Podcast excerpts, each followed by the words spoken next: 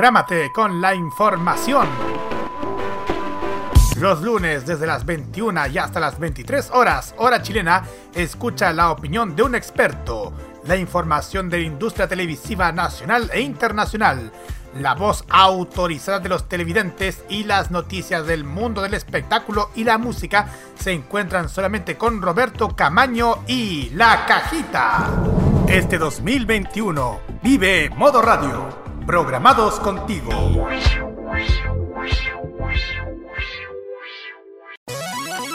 Este 2021, sumérgete en la onda de oyentes. Vive Modo Radio, programados contigo.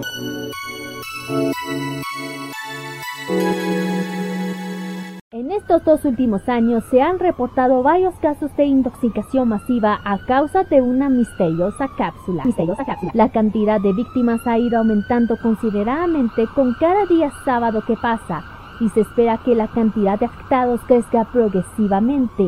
A partir de estos momentos, gracias a una sobredosis de animación y música de Japón. A partir de ese momento comienza a entender la farmacia más alocada de la radiodifusión por internet. No está coludida con las otras. Es el epicentro de las pastillas de diferentes colores que te harán viajar directamente al oriente y con la atención directa de Kira, Carlos, Daniel y Roque como jefe de la sucursal. Atenta, Patria Friki, que comienza a entender la farmacia popular en modo radio.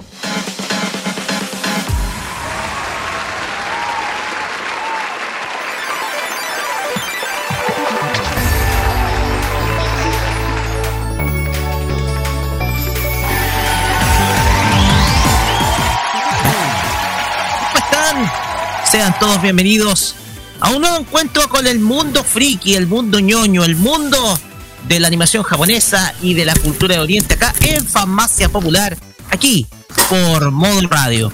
Así es, una nueva semana que es muy pero muy especial. Y digo que es muy especial porque antenoche se inauguraron los Juegos Olímpicos de Tokio 2021. Después de una espera de un año, donde tuvimos que esperar producto de la cancelación por los sucesos que todos saben, saben que son conocidos.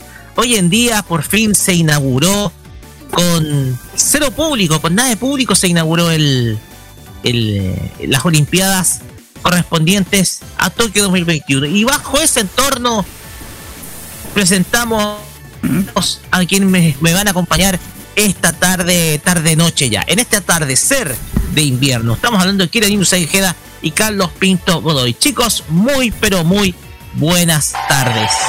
Buenas tardes, chiquillos. Así aquí estamos un sábado más. Bueno, ya en farmacia nos ponemos las camisetas para correr, para hacer, como dice el Roque, que ya comenzaron los Juegos, Olímpicos. Eh, yo tuve, me madrugué para ver la inauguración.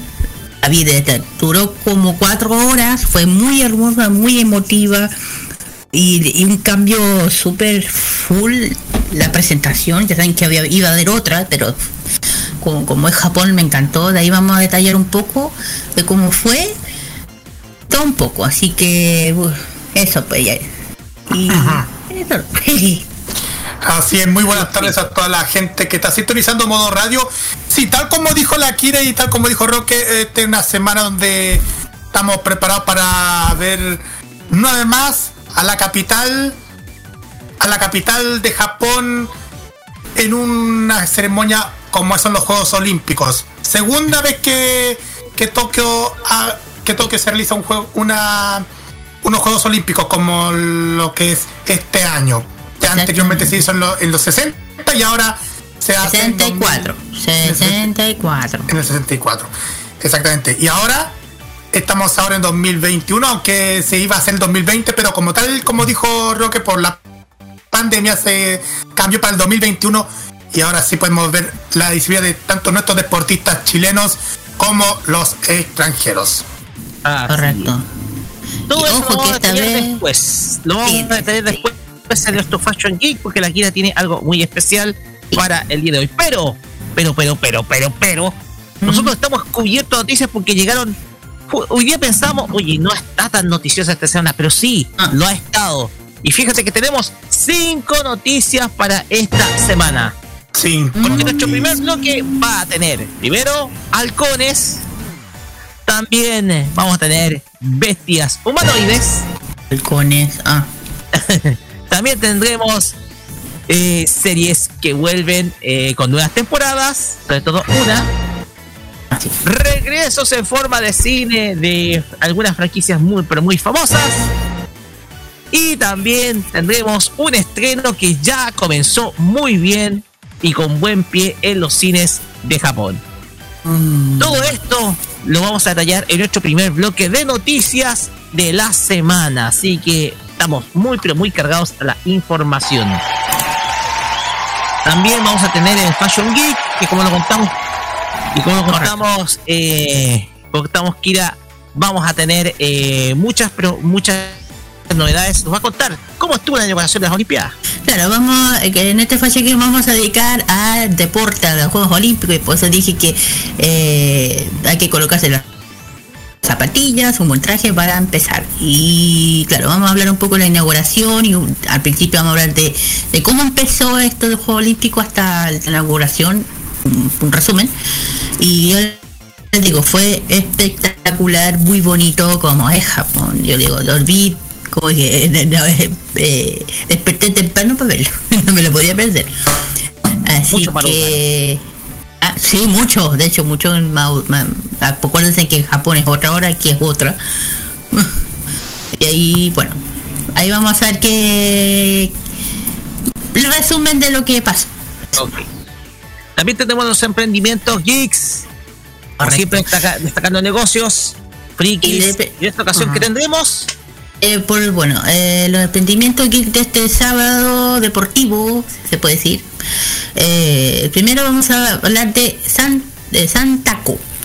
Y el seguida por parte del otro emprendimiento tienda Akiba Kei. Vamos a hablar sobre estas dos tiendas, donde se pueden ubicar y donde se pueden eh, encontrar eh, para tener sus productos. Eso. perfecto. También tendremos nuestra reseña anime que se va a situar 18 años en el pasado, así es, y que tiene que ver con dioses. Porque Dioses. va a estar divino este, esta reseña anime, porque es de una serie que se emitió en un canal en Latinoamérica que fue extinguido. Digámoslo con todas sus letras. Vamos a ver cuál. Un canal extinguido de la peor manera. Pero tal vez este anime es quizás de los mejores recuerdos que yo me guardo dentro de Animax, digámoslo. Y yo tengo Así que eso es lo que vamos a detallar. lo que vamos a detallar esta semana en la reseña anime. Y por último, el Asian Top Chart. Carlos. Pinto, díganos qué es lo que se viene. Sí, exactamente. Vamos a detallar los sexos más escuchados según lista de Mix por el tema de Filipinas. Vamos, exactamente, vamos a Manila, el más escuchado del Filipop. Así que, ¿qué va a estar en el primer lugar? Ahí lo vamos a detallar más adelante, así que quédense con nosotros durante casi dos horas de entretenimiento friki con mejor música y alguna graciosidad que tendremos en esta tarde noche de sábado aquí en Modo Radio. Así es. Y Carlos Pinto, no se olvide que tenemos también comunicación con nosotros con redes sociales. Sí, exactamente. Pasa siempre cuando tengo que estar mencionando y ahí lo tengo todos los días publi- Pasa todos los- siempre. pasa siempre. Todas las semanas hay que estar comunicados en Farmacia Popular. Facebook, Twitter, Instagram, arroba modo radio CL y arroba Farmacia Popular. Hashtag Farmacia Popular MR, donde tienen que comunicarse también para que hagan sus comentarios. WhatsApp más 56994 para que los puedan escuchar como siempre en envío.modoradio.cl en TuneIn, en Monkey Boo y también en Online Radio Box. Y también en los podcasts de Farmacia Popular, donde pueden escuchar todos los episodios emitidos durante los últimos años de nuestro programa. Exactamente. Recuerden que nuestros podcasts se actualizan siempre los días lunes, a pesar de que yo subo siempre el capítulo eh, aproximadamente a eso más o menos el, el sábado, el domingo por la noche, perdón. Siempre subo el capítulo el domingo de la noche. Por lo tanto, está disponible, por ejemplo, el trasnoche el domingo. Si usted ustedes quieren escuchar, pero el lunes siempre seguro que nuestro podcast está ahí para que ustedes lo puedan oír en cualquier momento y en cualquier lugar. Siempre Farmacia Popular presente en cada una de tus actividades diarias. Muy bien. Dicho esto, nos vamos con música para comenzar este, digámoslo, ya este mes deportivo.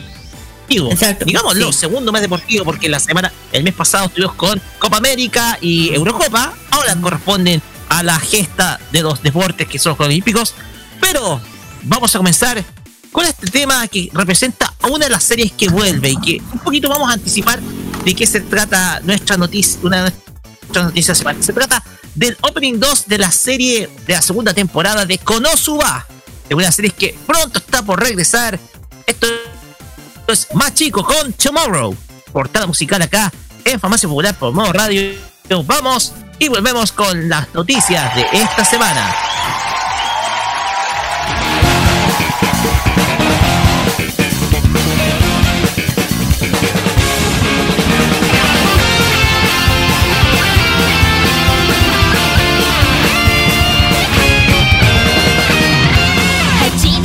心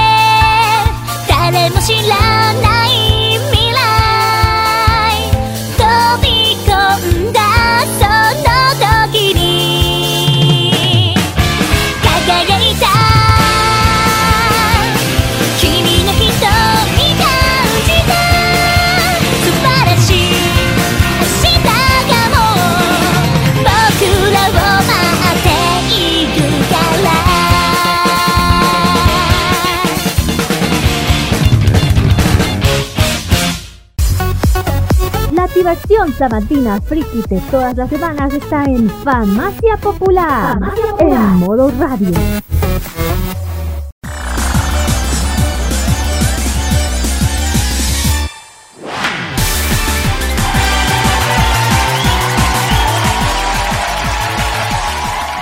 Continuamos acá en Farmacia Popular por modo radio y llegamos a nuestro primer bloque. Oye, estamos deconstruyendo nuestro primer bloque, que siempre era el tema de la semana. Ahora son noticias de anime. Son noticias de anime. De hecho, nosotros hacemos una recolección rápida de noticias durante esta semana. Y Ajá. sin duda alguna, de a último momento se nos han sumado varias otras noticias. Pero Exacto. una que llegó por sorpresa a nuestra reunión de pauta la trae Carlos Pinto porque tiene que ver con una serie de anime que sin duda alguna eh, es muy antigua, pero tiene que ver con esto. Sonido súper retro porque esta serie originalmente es del año 1972, pero muchos Ah. lo conocimos en la década de los 90. Estamos hablando de Fuerza G, Guardianes del Espacio, conocido en Japón como Gatchaman. Ujú. Carlos Pinto, cuéntenos qué es lo que se viene respecto a esta franquicia. Eh, primero que todo, hubiese puesto la versión que más conocemos. pues, oye, esa. No sé, no la tengo esa, discúlpenme. Oh, es un clásico. Es un clásico. Bueno, ahí la vamos a buscarla ya. F. Por mientras, 2019 y después de que se estrenó Avenger Endgame, los hermanos rusos han anunciado con bombos y platillos que los próximos proyectos cinematográficos involucrarían nada más ni nada menos que una adaptación de Fuerza G. Es anime que también ha, sido conocido en varias versiones, por ejemplo, una versión sedentera llamada La Batalla de los Planetas o Gatchaman, allá Ustedes ya lo conocen. Desde entonces solo había revelado algunas breves actualizaciones sobre el estado del proyecto. Sin embargo, aquella iniciativa sigue en pie durante esta semana. Ya se reclutó al guionista. De acuerdo al portal Deadline, así es, portal Deadline, Daniel Casey va a ser el encargado de escribir el guion de esta nueva película de Fuerza G. Casey es conocido por el reciente trabajo de Rápido y Furioso 9. Y según el informe, su misión será trabajar con Joe y Anthony Russo para construir un universo de Fuerza G, dando pie a inicio de expansión de la franquicia en múltiples medios. Este trabajo en esta cinta se va a desarrollar en el amparo del AGBO, la compañía de los hermanos rusos que también invo- invol- involucrará a Takloco, el estudio, el estudio de anime original. Cito. Mira tú. Ujú, Exactamente. Ah. Cito, estamos encantados de trabajar con un colaborador de calibre de Dan en esta querida propiedad. Su pasión, atención al detalle y sed de innovación sin duda visitarán a los fanáticos de la propiedad intelectual y al mismo tiempo que hacen una presentación reflexiva para los recién llegados. Fin de cita, eso comentó los hermanos rusos. Es un pionero de corazón y el socio perfecto cuando nos propusimos sentar la base de un universo que atraerá a las audiencias a un nivel significativo y en todo el panorama de los medios. Eso, sa- eso sí, la película aún no tiene fecha de estreno, de estreno chiquillos. Es solamente un proyecto por el momento. Ojalá, si van a hacerlo, que lo hagan bien. No hagan tonteras, lo único que espero nada más. Esperemos, ojalá. El tema acá es que, a ver. En primer lugar, Fuerza G o Gatchaman, como se conoce en Japón, es una historia que siempre es, es tentadora para creer en el cine, porque tú tienes a un team de superhéroes. ¿Cachai? Como hoy en día eh, la temática de los superhéroes ha sido muy, pero muy abordada en las películas, sobre todo del género, sobre todo en las películas de los géneros del cómic, Hoy en día, eh, algunos directores ya se quieren atrever con otras experiencias cinematográficas, precisamente con equipos de pelea o equipos de, eh, combate. Y obviamente, eh, es el ejemplo de cómo representar eh, un equipo de combate. Es una serie de animación japonesa muy antigua que creo Muy yo ha querida. sido mu- sí, muy querida. Yo creo que ha sido más valorada en Occidente que en Oriente, yo Ah, creo sí. perdón, mi, mi opinión, ha sido más valorada acá. Eh, es una, tiene, es una, una, una obra que sin duda alguna eh, tiene, tiene muchos elementos propios, superhéroes, una organización maligna, un Mm. team, eh, y sin duda alguna, el hecho que incorporen a Tatsunoko, que es el estudio que creó la serie animada, va a ser un plus. Recordemos que no es la primera vez que vamos, si es que se realiza este proyecto, no es la primera vez que el, este tema se va a tocar eh, en, una, en, una, película. Ya lo vimos con eh, Alita, Ángel de Combate, hace unos años atrás. Eh, También yo la vi. lo vimos con lo vimos con Ghost in the Shell. Ah, no, bueno.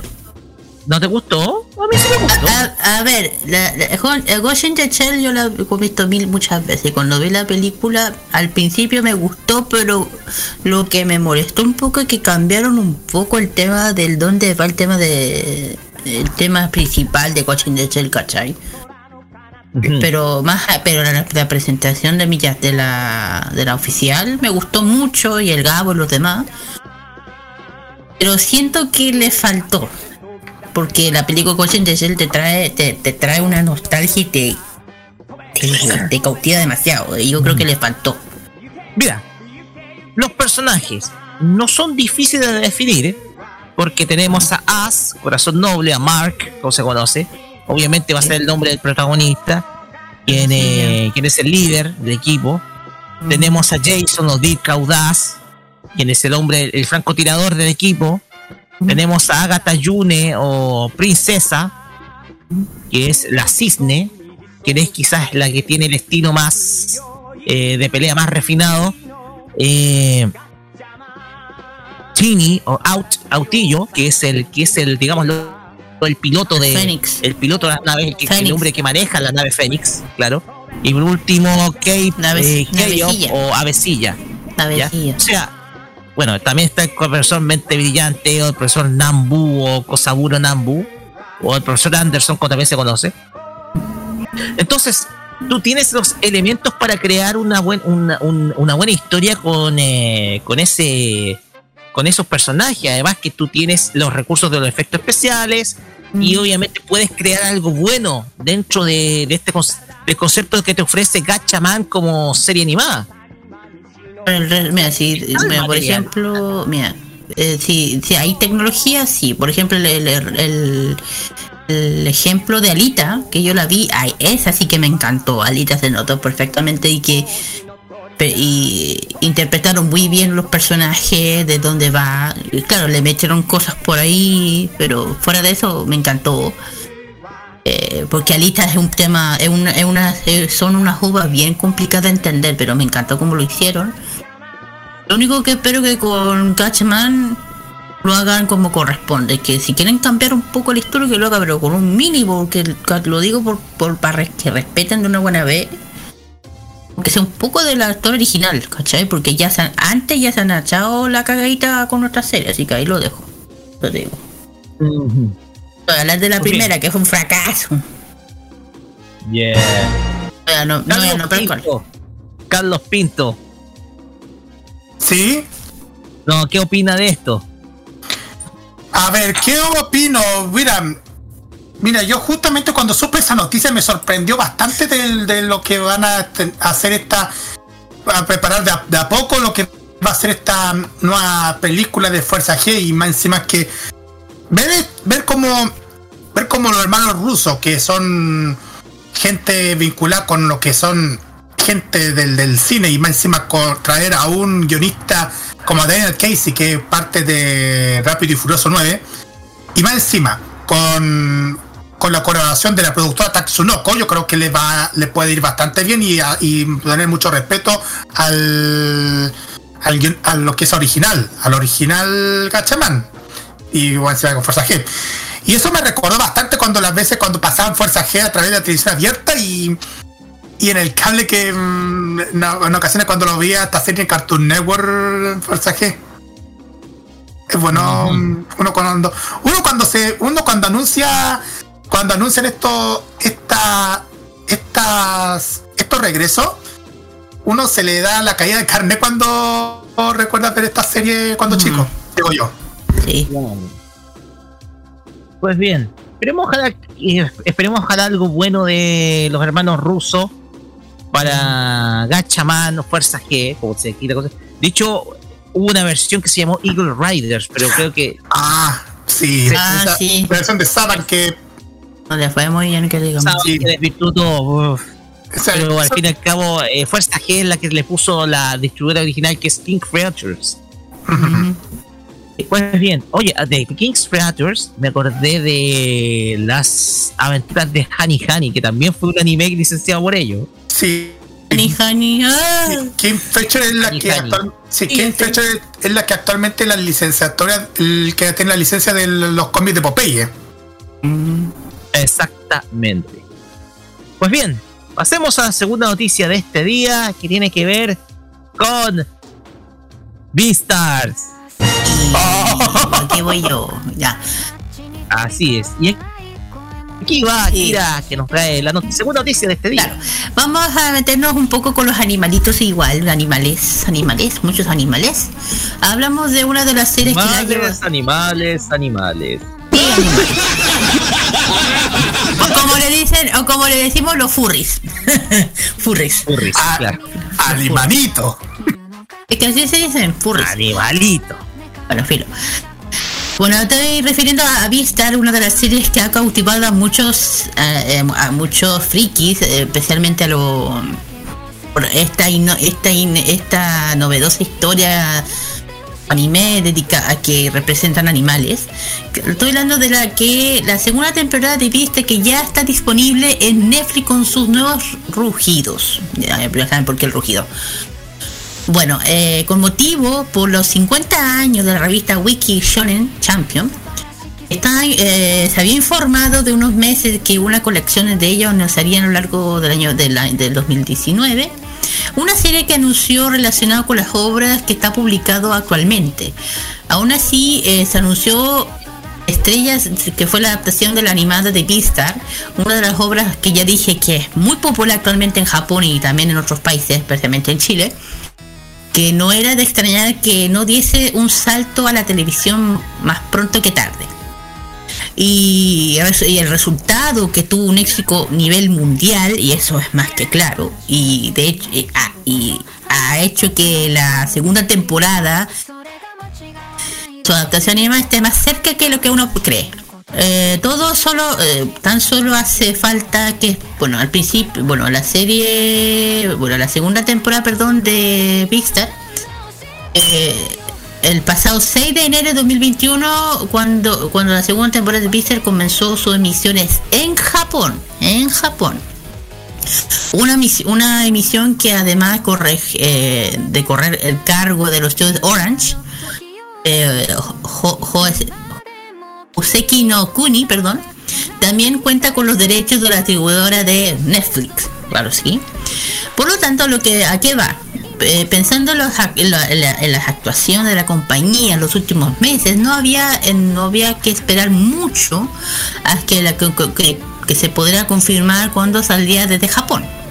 Luego de la continuación de la, animada más esperada del, de, del de los de- de este año más o menos, Así, gracias a la cuenta oficial de Twitter de Orange, eh, ya diciendo entre sus cuentas, diciendo que ya sabemos, ya sabemos cuándo podremos empezar a disfrutar de la segunda temporada de Beastar.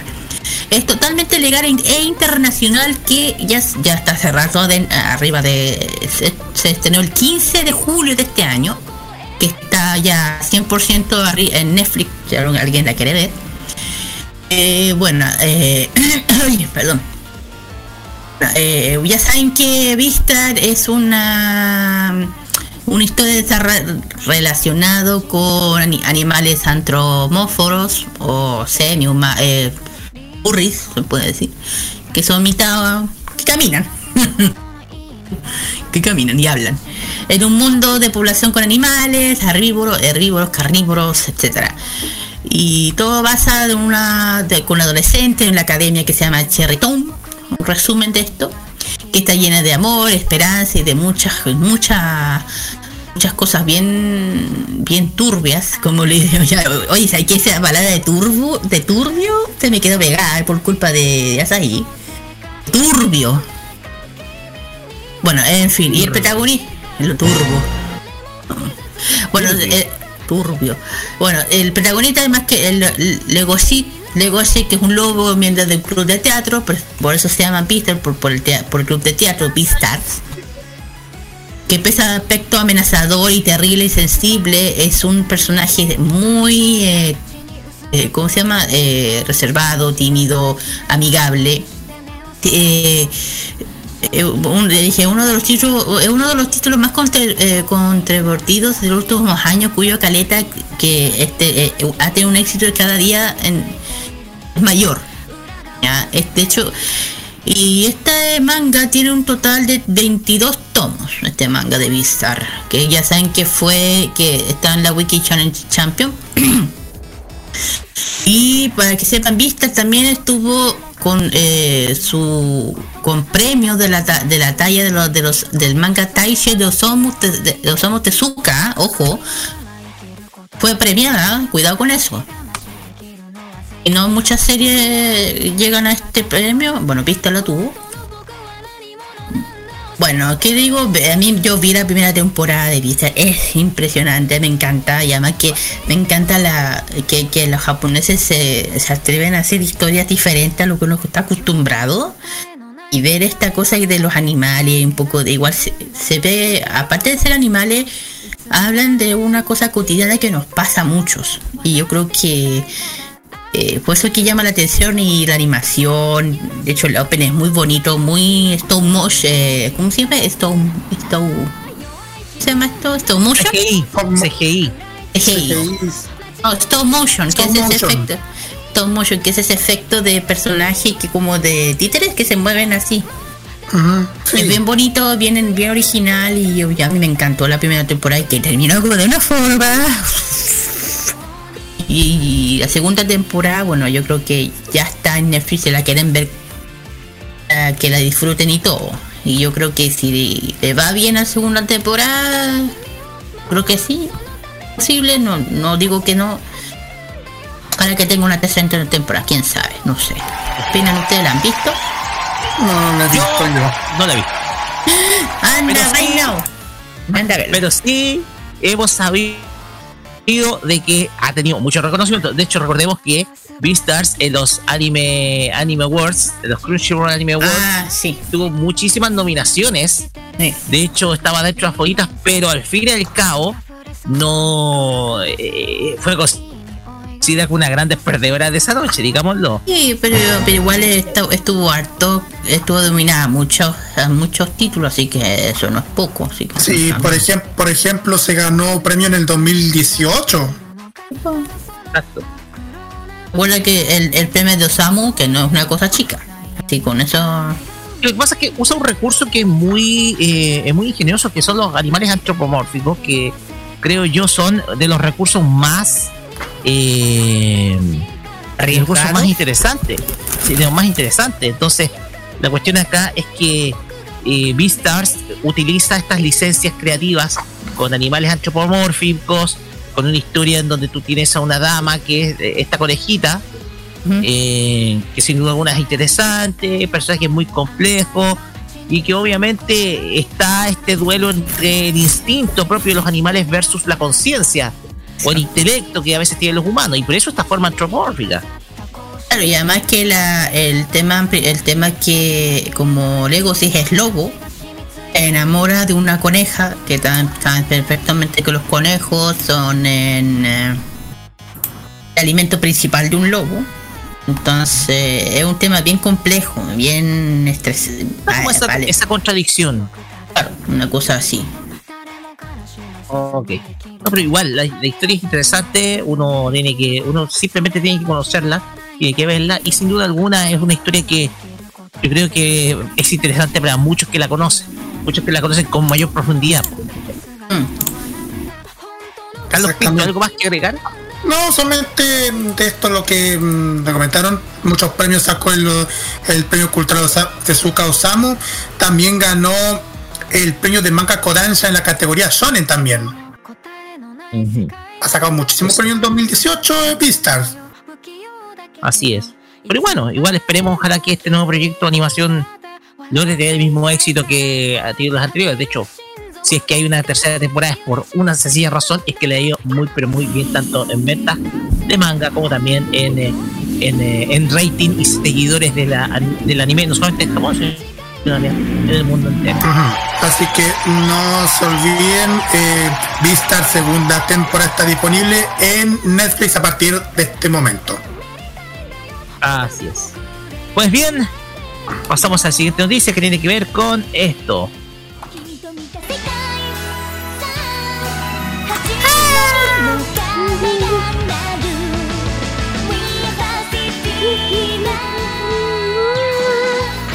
Así es. Tiene que ver con precisamente Konosuba. De hecho, lo estábamos adelantando en, el, eh, en, la canción con la cual abrimos este capítulo de Farmacia Popular. Y es que Konosuba va a tener un nuevo proyecto animado, un nuevo anime. En el, un evento especial titulado Konosuba Channel from Isekai Museum, se hizo un anuncio especial el pasado día domingo. Esto fue el domingo pasado, ¿cachai? En donde la producción, en donde la producción del el comité de producción de esta serie anunció una nueva animación para Konosuba, como también conocida Konosuba o Ko, eh, Konosubarashi Shufukufu wo o Konosuba God Blessing in the Wonderful World, un anime que eh, va a tener una nueva, posiblemente una nueva temporada, como también puede ser también una película nueva, ¿ya?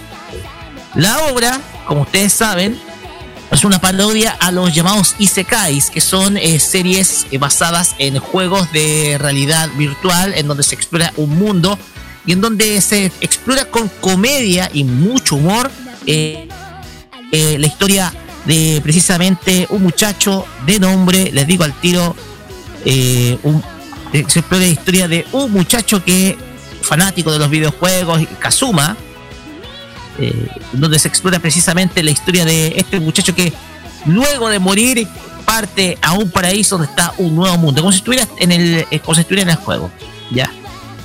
Eh, la historia que está basada en una novela ligera que se llama Konosubarachi Sekai ni Shukufuku wo, creada por Natsume Akatsuki, lo, ha logrado tener dos series más una película. Y sin duda alguna es una de esas obras que ha ganado muchísimos fans a pesar de parodiar con muchísima comedia eh, la temática de los Isekai, que son objetivos preferidos para el precisamente el el televidente japonés, o sea, las historias del mundo alternativo, si un videojuego. Pues lo contamos, la historia trata de Kazuma, un adolescente japonés de 17 años que es todo un hikikomori, que le gusta jugar videojuegos, sin embargo, por, eh, por una razón bastante estúpida, se muere y llega a un paraíso en donde Aqua lo recibe y en donde, sin duda alguna, conoce también a otros personajes como a la, la, la, maga, la maguita explosiva Megumin, maguita explosiva. Disculpen. La maguita explosiva Megumin Perdón. y a, Da- y a Darkness, Darkness, que es una guerrera soldado bastante, bastante masoquista. Este cuarteto va a tener que explorar diversas aventuras y sin duda alguna momentos que son bastante, bastante cómicos dentro de un juego que al final no termina nunca. Eh, muchachos, ¿alguna Mira. opinión al respecto? Mira, lo que da Una es muy divertida, digámoslo. Es que te digo una cosa, eh, es que si tiene que, es que es una cosa que a los japoneses les gusta, ojo, que les gusta hacer estas series de anime basadas en los videojuegos, que esto ya es algo eh, más que claro, pero eso cuando tú dijiste la chica, ¿qué? Bomba. La maquita explosiva. La. No, y la, y, la- y la masoquista, por La favor. Dark- Darkness. Darkness. Y, también está ahí, también está la diosa inútil, Aqua. Inútil. Oye, ¿qué onda lo que crearon la serie? ¿En serio? Es que lo que pasa es que es una, es una diosa que tiene poderes, pero sin duda alguna los emplea, los termina siempre empleando mal, ¿cachai? Aquí Kazuma, quien lamentablemente es la voz de la cordura, digo lamentablemente porque es un muchacho pervertido, vicioso, tonto y todo lo demás, se tiene que arreglar con esas tres y las tres son muy, pero muy complicadas. Y obviamente las situaciones son muy cómicas las que ocurren en la serie. Me imagino, pues aguantando a tres locos, cuatro, especialmente con esos nombres que tienen, y especialmente la que la masoquista que es bien, es bien preocupante el nombre. ¿no? Darkness se llama. Bien, eh, o sea, si uno tiene mejor una idea, mejor no. No, no, Ahí lo Ah, dejo. sí. Ahí, ahí nomás. pues bien, algo que opinar, Carlos Pinto. Nada, ninguna opinión, solamente que chistosa es lo que estoy contando. Los personajes más encima, pe- pe- pervertidos más encima.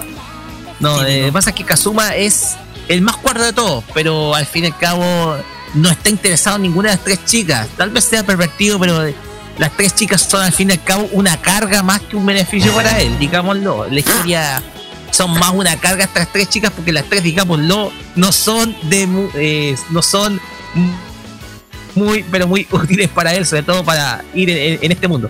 Ahora bien, eh, esto lo decimos dentro del concepto inútil, lo decimos porque que la historia lo ilustra así, no es porque eh, lo muestra así, pero de todas maneras la serie es muy divertida.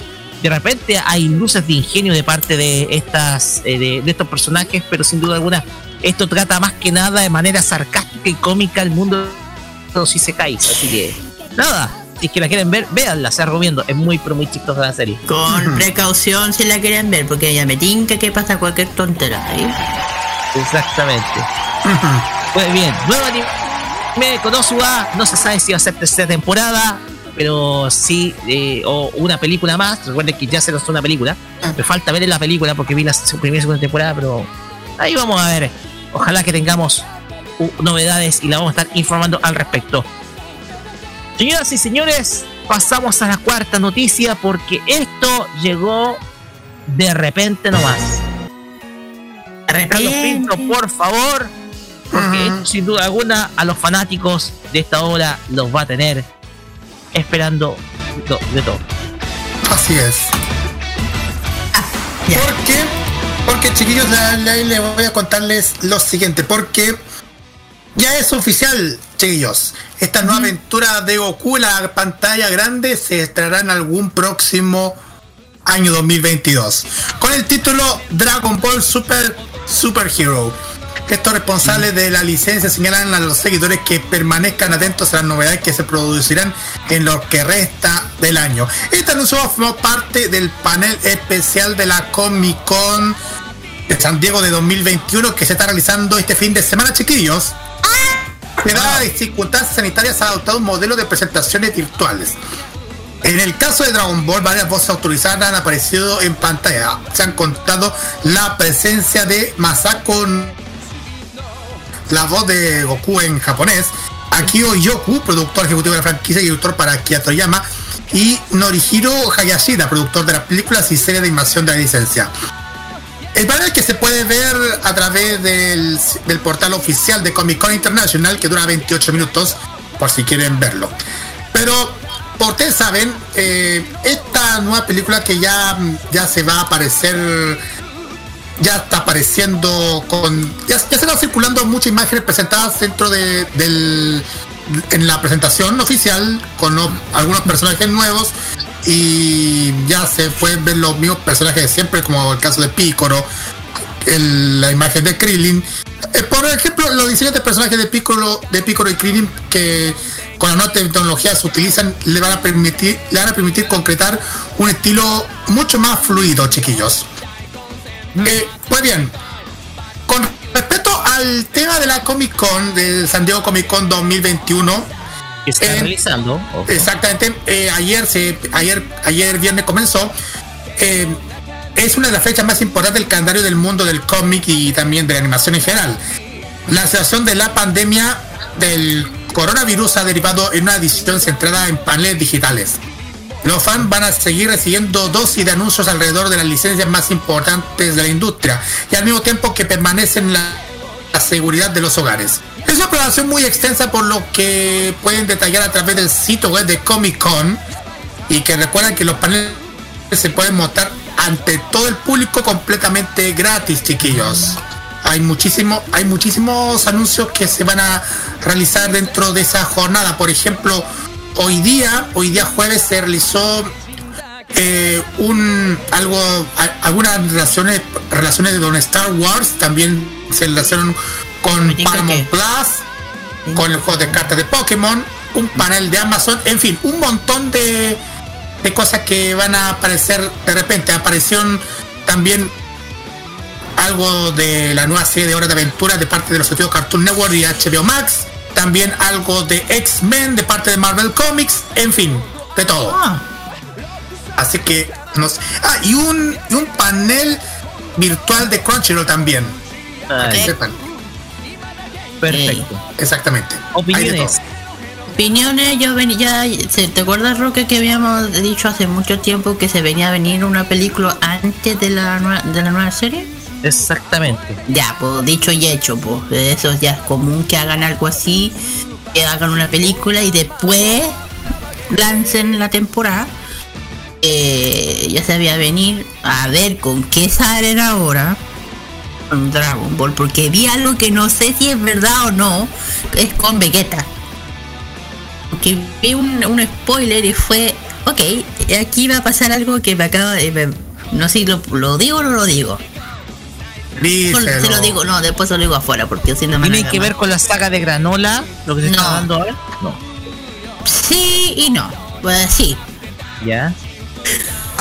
Eh, bueno, lo voy a decir, yo creo que ya se dieron cuenta. Lo que pasa es que se acuerdan cuando estábamos hablando cu- cuántos colores tienen que tener los Super Saiyajin para llegar a nuevo poder. Ya. Ya. Y yo estaba, el detalle más criticado de todo. Ya, y lo que pasa es que no sé, eh, que no- eh, cuando vi la, el último tráiler, el tráiler que sale por ahí, dije ya, ok, aquí viene una nueva transformación y, y nuevo color, ya, ¿cuántos colores tenemos con los Super Saiyajin? Y dije ya, aquí ya colocaron otro color, ¿te lo digo? ¿Cuál? Prado. Yo con lo le dije, me estoy pegando. Y yo dije, ok, ok. Ya con eso se eh, va- va- eh, vayan a verlo. Yo dije, Toriyama, deja de colocar. y Yo no digo nada contra los Super Saiyajin. Yo me quedo. ¿Hasta ¿Te qué digo color? algo? ¿Hasta cuántos colores quiere meterle? No lo sé, pero te digo algo. Eh. Hoy día estuve revisando, bueno, entre ayer y hoy día, estuve revisando las tendencias y parece que la información no ha generado mucho entusiasmo.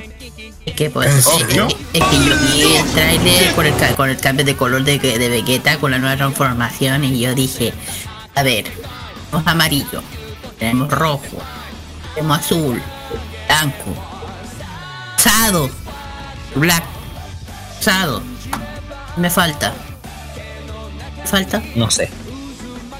Los colores del arco iris faltan. Claro, y yo- y yo- solamente eso. claro, y, y- Y no han sabido, no han sabido definir el. claro, no han de- sabido definir una estructura de power up que sea que sea el ideal. El tema acá, El tema yo te digo, eh, te digo eh, algo, Kira, yo estuve revisando en redes sociales la noticia y como que no generó mucho entusiasmo, como que no prendió al instante. ¿Por qué te lo No. digo? Porque revisé las tendencias, los trending topics y veo a los japoneses más preocupados de ver los Juegos Olímpicos que esta película de Dragon Ball. Ocaso. Es que justamente la- es que justamente lanzaron esto con los Juegos Olímpicos. ¿Por qué? Porque como Goku es uno de los embajadores, no me extraña que lo hayan lanzado no es- justamente. Eso, el anuncio se hizo en la Comic Con. Por eso estoy diciendo, justo en, en un evento de, de friki, justo con el, stand- el tema de la inauguración de los Juegos Olímpicos, que justamente fue, ¿cuándo? El, ayer. Yo Entonces, siento que el anuncio no se hizo en el mejor momento para mí. tampoco No. yo opino lo mismo. Yo creo que lo, yo siento que, se- que lo debieron haber hecho no prendió inmediato, no prendió inmediatamente porque yo vi el anuncio Mm. y, y al fin y al cabo estuve viendo las tendencias y nada, la misma cuestión de siempre que uno ve. Que por eso digo, políticas en Twitter y toda la cuestión, pero nada más. Entonces, como que en primer lugar, como que no está generando mucho entusiasmo. El segundo lugar, ¿cuánto tiempo ha pasado desde la última película de Dragon Ball Super Broly? año, año. Van a transcurrir casi Un cuatro año. años desde el lanzamiento. Entonces, eso es mucho tiempo. Entonces, el- yo pienso que la estrategia debía haberse es haber lanzado una película al año siguiente. Yo también digo lo mismo. La estrategia era lanzar una película al año siguiente. El tema acá es que eh, llega esta historia, no se sabe qué, qué, qué parte va a abarcar. Entonces la cuestión acá es que Y la intención más que nada es usar de Toei usar la marca Dragon Ball y comercializarla mejor afuera de Japón que adentro. Porque yo sé muy bien que en Japón no va a aprender. Es que ya hace rato le están tirando, le están estirando demasiado al chicle a Dragon Ball hace buen rato y la gente aquí, mira, te digo una cosa, aunque en Japón no sé cómo le vaya a ir aquí, también está empezando a bajar un poquito, porque igual aquí la gente que son de nuestra época, estamos con... Eh, pregúntale a todo el mundo qué les parece Super, eh, super S. Eh, ay, Dragon Ball Super, perdón. Hasta, hasta el torneo que fue bueno, pero después ahí quedó, ¿cachai, no? El tema acá es que hoy en día Dragon Ball Super quedó más marcado, o más recordado, perdón, es más recordado por los errores de animación que por el por la cuestión de la digámoslo, seamos serios. Mira, lo único que espero, mira, yo digo lo mismo que tú, yo, yo creo que se apresuraron en, en lanzar Dragon Ball, la película. Y justo con los Juegos Olímpicos es una mala estrategia. Muy mala estrategia, te lo digo yo y a ver cómo les va. Que ni siquiera hay fecha. Así que. Sí, es solamente 2022, en algún momento 2022. A ver con qué sale. No, igual yo concuerdo con ustedes. De hecho, yo concuerdo, yo concuerdo con ustedes sobre este, sobre esto. Igual hay algo que me, me impactó bastante cuando. No, yo no vi el. Yo no vi el panel especial. Pero sí se mostró una presentación musical con el primer opening de, Dragon Ball Z. Chala, chala. Se presentó, se presentó con, se presentó dentro del dentro del panel especial de Dragon Ball y, y qué más, eh, nada, solamente mm, concuerdo con usted de esa opinión. Eh, hacer hacer esta este lanzamiento fuera de Japón mm, mm, no me no me tincó, pero bueno, son decisiones empresariales. Así es. Pues bien, vamos a ver qué es lo que va a salir, porque de repente van a haber mucho más novedades a profundizar, van a ser qué los nuevos diseños de los personajes, van a venir eh, estas transformaciones nuevas que dice Kira. Vamos a ver qué es lo que se viene con eh, Dragon Ball Super, la nueva película Super Hero, que de seguro no va a dejar indiferente a nadie. Lamentablemente no prendió mucho el anuncio, digámoslo eh, en redes sociales. Así que vamos a ver qué es lo que sucede. ¿Ya? Vamos a ver qué es lo que sucede. Recordemos que la película anterior, Dragon Super Broly, recaudó a nivel mundial aproximadamente 120 millones de dólares. ¿Ya? ¿Quién la va a destruir? No sabemos. Yo creo que puede ser eh, puede ser la misma Disney la que, la que termina destruyendo. Pero bueno. Bueno, vemos. Pasemos a la última porque va a ser bien cortito. Vamos a, vamos a cambiar de, música de fondo. Porque esta semana, y hablando de películas que se estrenaron, esta semana se estrenó la película Bell, la nueva creación de Mamoru Hosoda, que ya partió bastante bien en, el, en los cines japoneses. En primer lugar, tenemos que afirmar que Bell, eh, también conocido como Ryutu Subakatsu no Hime, o simplemente conocida como Bell, que es la nueva película producida y dirigida por el maestro Mamoru Hosoda y Estudios Chizu, debutó muy bien en el box office japonés, logrando el primer lugar en su apertura, en su estreno, y recaudando el pasado fin de semana la cifra de 8 millones 14 mil dólares, ¿ya? Esto es eh, 891.663 yenes aproximadamente, ¿ya? Eso que se recaudó vendiendo a vez 600.000 tickets. Este es el mejor estreno de una película de Mamoru Hosoda luego de El Niño y la Bestia, que en su primera semana recaudó aproximadamente eh, recaudó aproximadamente 6.200.000 dólares en su momento, ¿ya? Entonces comenzó bastante bien Belle, que es la nueva película de Mamoru Hosoda, pero eso no fue todo, ¿ya? Eso no fue todo, porque el director y también nominado al Oscar por la película Mirai no Mirai, les recomiendo ver esa película, es maravillosa. Es una película que sin duda alguna muestra el rol de los hermanos. Eh, no solamente tuvo declaraciones respecto al estreno de la película, sino que hizo un análisis respecto a cómo él ve a las mujeres en el anime. primer lugar, hace una crítica muy aguda a cómo describe el rol de la mujer en las series animadas Mamoru Hosoda. Para él, el rol de la mujer es un rol constructivo, que va construyendo el personaje. Y a la vez, ah, escuchen bien, criticó la visión de la mujer en las películas de Hayao Miyazaki. ¿Qué es lo que dice?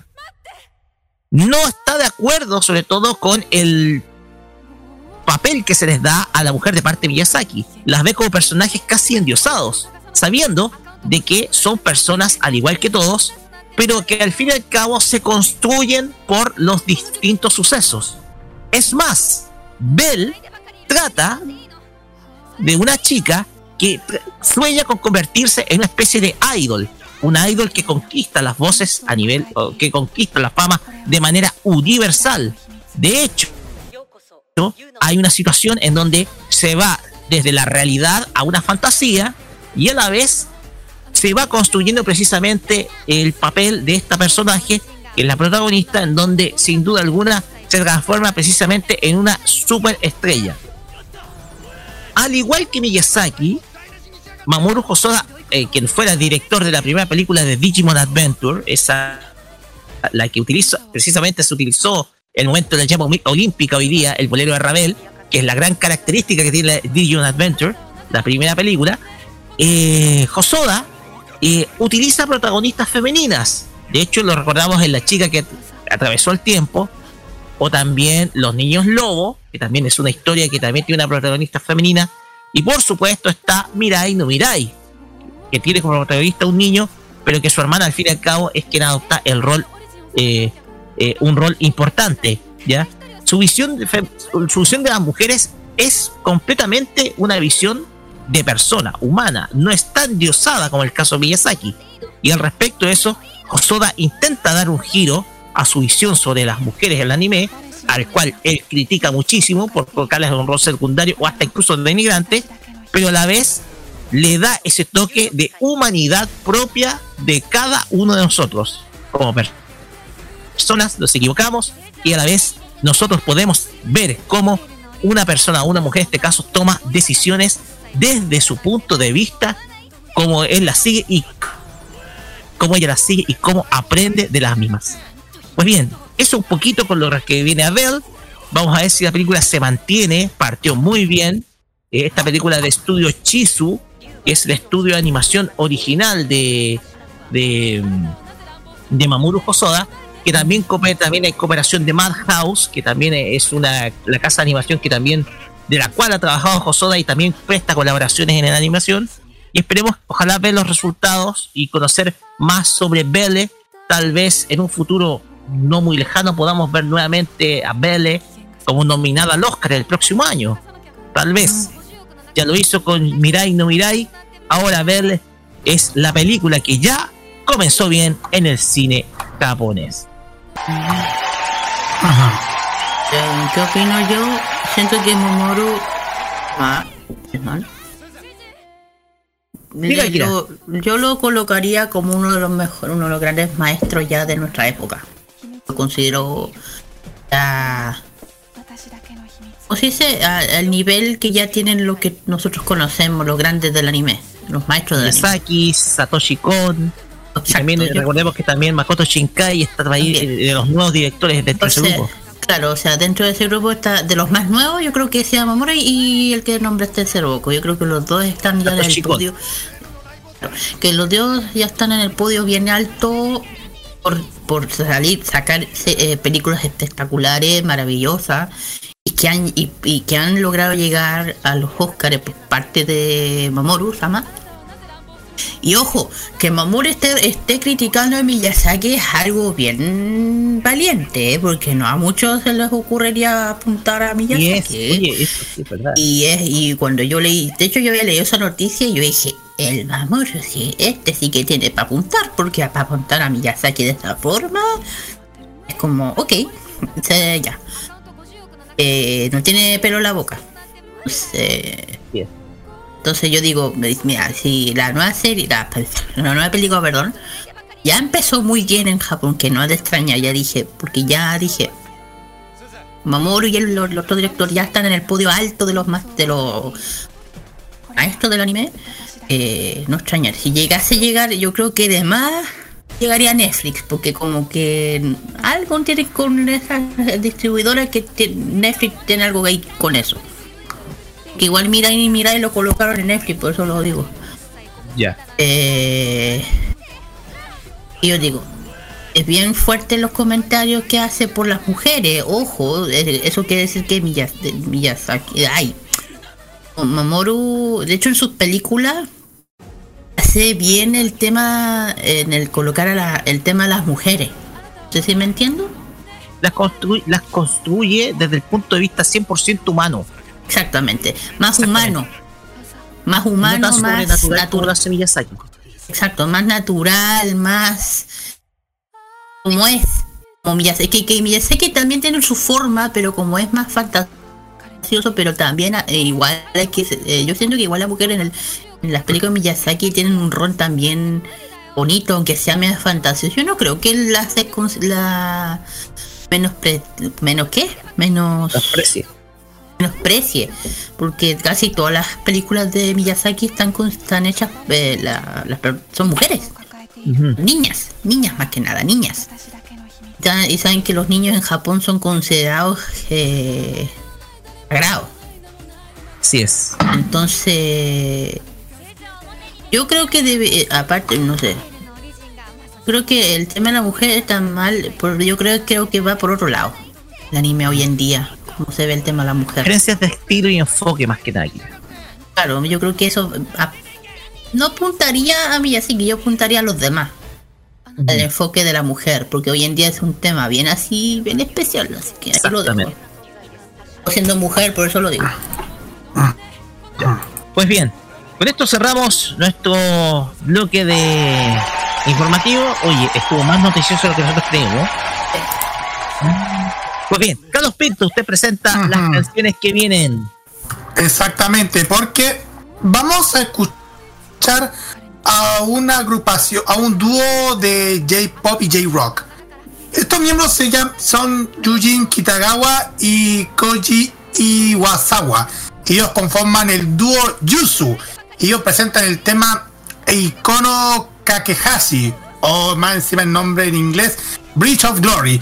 ¿Por qué pongo este tema? Porque este es el tema de parte de los Juegos Olímpicos de Tokio 2020 y es el que vamos a escuchar a continuación y posteriormente vamos a escuchar nuevamente Telephone Number la que escuchamos la semana pasada pero esta vez bajo la voz de una artista chilena Dani Singer Sí. Natalia Sarri a la cual le mandamos un saludo linda, preciosa. Así es.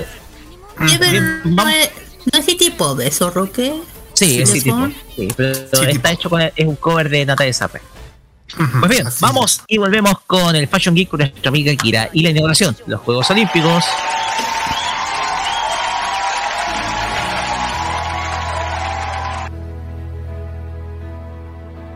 夢にも見せない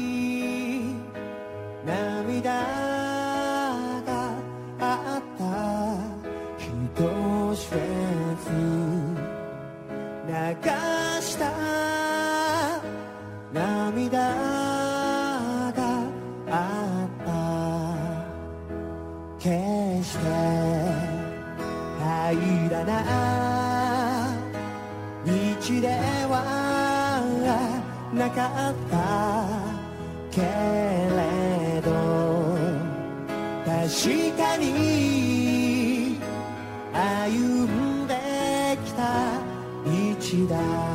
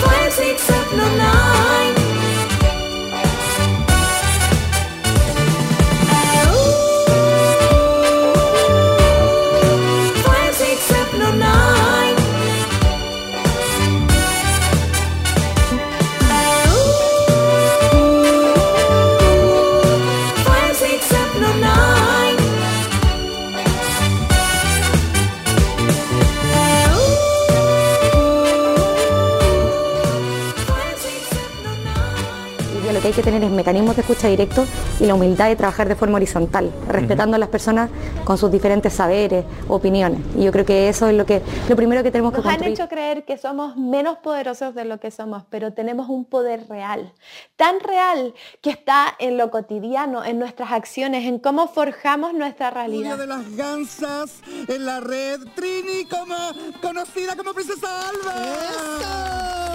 Bienvenida. Muchas gracias por la invitación. No, gracias a Chile está cambiando y su televisión también. Y en este largo camino estaremos ahí. TVenserio.com. Tres años ayudando a forjar la televisión de un mejor país. Prográmate con la opinión. Todos los lunes desde las 19 horas hora chilena, escucha las opiniones irreverentes y sin filtro sobre la actualidad nacional. Lo que pasa en la política, los personajes que hacen noticia en la semana y todo lo que tienes que saber para estar informado lo escucharás cada lunes junto a Sebastián Arce, Nicolás López y la participación del Cerdito Chuletas en Tolerancia Cerdo.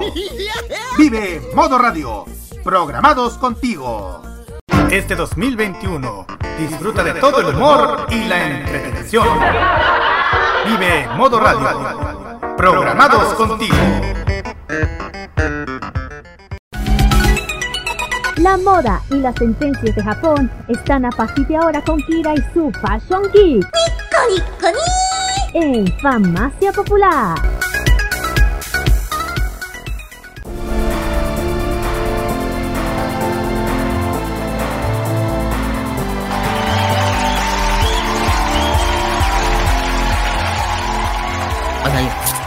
Continuamos en Farmacia Popular y sí, la música que tenemos de fondo nos habla de que estamos en época de Olimpiadas, Japón está en la mira del mundo, principalmente Tokio, bueno, algunas actividades se hacen en, otros, en otras partes de Japón, pero igual, Kira nos trae un Fashion Geek que va acorde precisamente con lo que estamos viendo, los Juegos Olímpicos de Tokio 2020, hecho en 2021, ya saben por qué, pero no importa, ya están.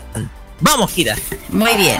Y así, así que vamos a dedicar esto, a este, este al de al deporte. ¿Por qué? Porque pues de estos días estaba hablando de esto porque siento que es importante más que ahora.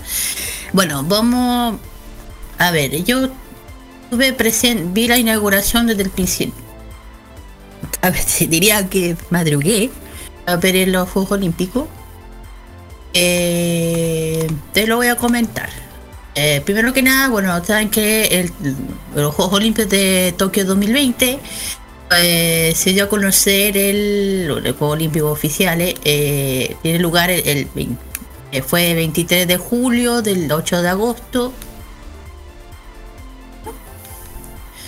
eh, en Tokio, perdón, y el Comité Olímpico Internacional eligió Tokio, una de las ciudades que se, se había postulado para celebrar, para la celebra- celebrarlos, perdón, el 7 de septiembre del año 2013, más durante, durante los 125 sesiones del Comité Olímpico Internacional, que tuvo lugar en Buenos Aires, Argentina. Son estos serían los segundos Juegos Olímpicos de Tokio. Ya acuérdense que hace poco, hace un programa, el programa anterior, eh, hablé sobre justamente de, del 64, que la era dentro cuando fue la era Showa, eh, cuando Hirohito, el abuelo eh, actual del emperador Na- Naruhito, perdón, estaba a cargo o fue o fue el embajador de Japón en ese entonces. Eh, son los primeros juegos son los- y, lo, y lo importante es que son los primeros juegos celebrados de la era Reiwa son los primeros. Y el 24 de enero del 2014 eh, quedó establecido que el comité organizador de los Juegos Olímpicos y Paramili- eh, Panamericanos de Tokio 2020 y la primera instancia de este evento se iba a desarrollar anterior, eh, originalmente el 24 de julio al 9 de agosto del año pasado. Pero como de- debido a la pandemia del coronavirus o del COVID-19, eh, convocó a abandonar eh, el abandono de, de ciertos países como Australia y Canadá, y el 24 de marzo del año pasado, el primer el ministro de Japón Shi- Shinzo Abe, el presidente de la el presidente de la del Comité Olímpico Internacional Thomas Bach acordaron aplazar el evento manteniendo el, jue- el nombre Juegos Olímpicos Tokio 2020. Y en una semana después se anunciaron las fechas nuevas que justamente fueron ayer, que fue el 23 de julio hasta el 8 de agosto de este año, donde fueron... eh, ya empezaron. Eh, bueno, lo que hay que hacer antes de con el tema de cómo fue la votación que Tokio fue elegido, bueno, esto fue el esto fue el 23 de mayo del 2011 con el mismo tema del Comité Olímpico Internacional. El 2, el mismo el 2 de septiembre del mismo año, el comité dio el nombre de seis ciudades que estaban en lista de candidaturas. Una de una fue Bakú, otra vez, otra fue Doha, Estambul, Madrid, Roma y Tokio, con el, último.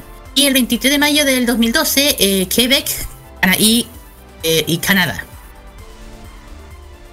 Anunció, y después de todo el, el comité el día- la- anunció las tres ciudades que habían cumplido, o sea, de todos los de todos los que fueron elegidos, habían cumplido con los requisitos. Por lo tanto, la candidatura fue entre Tokio, Estambul y Madrid, España. La elección estuvo presente, fue el 7 de septiembre de 2013 en Buenos Aires, Argentina. Ahí fue.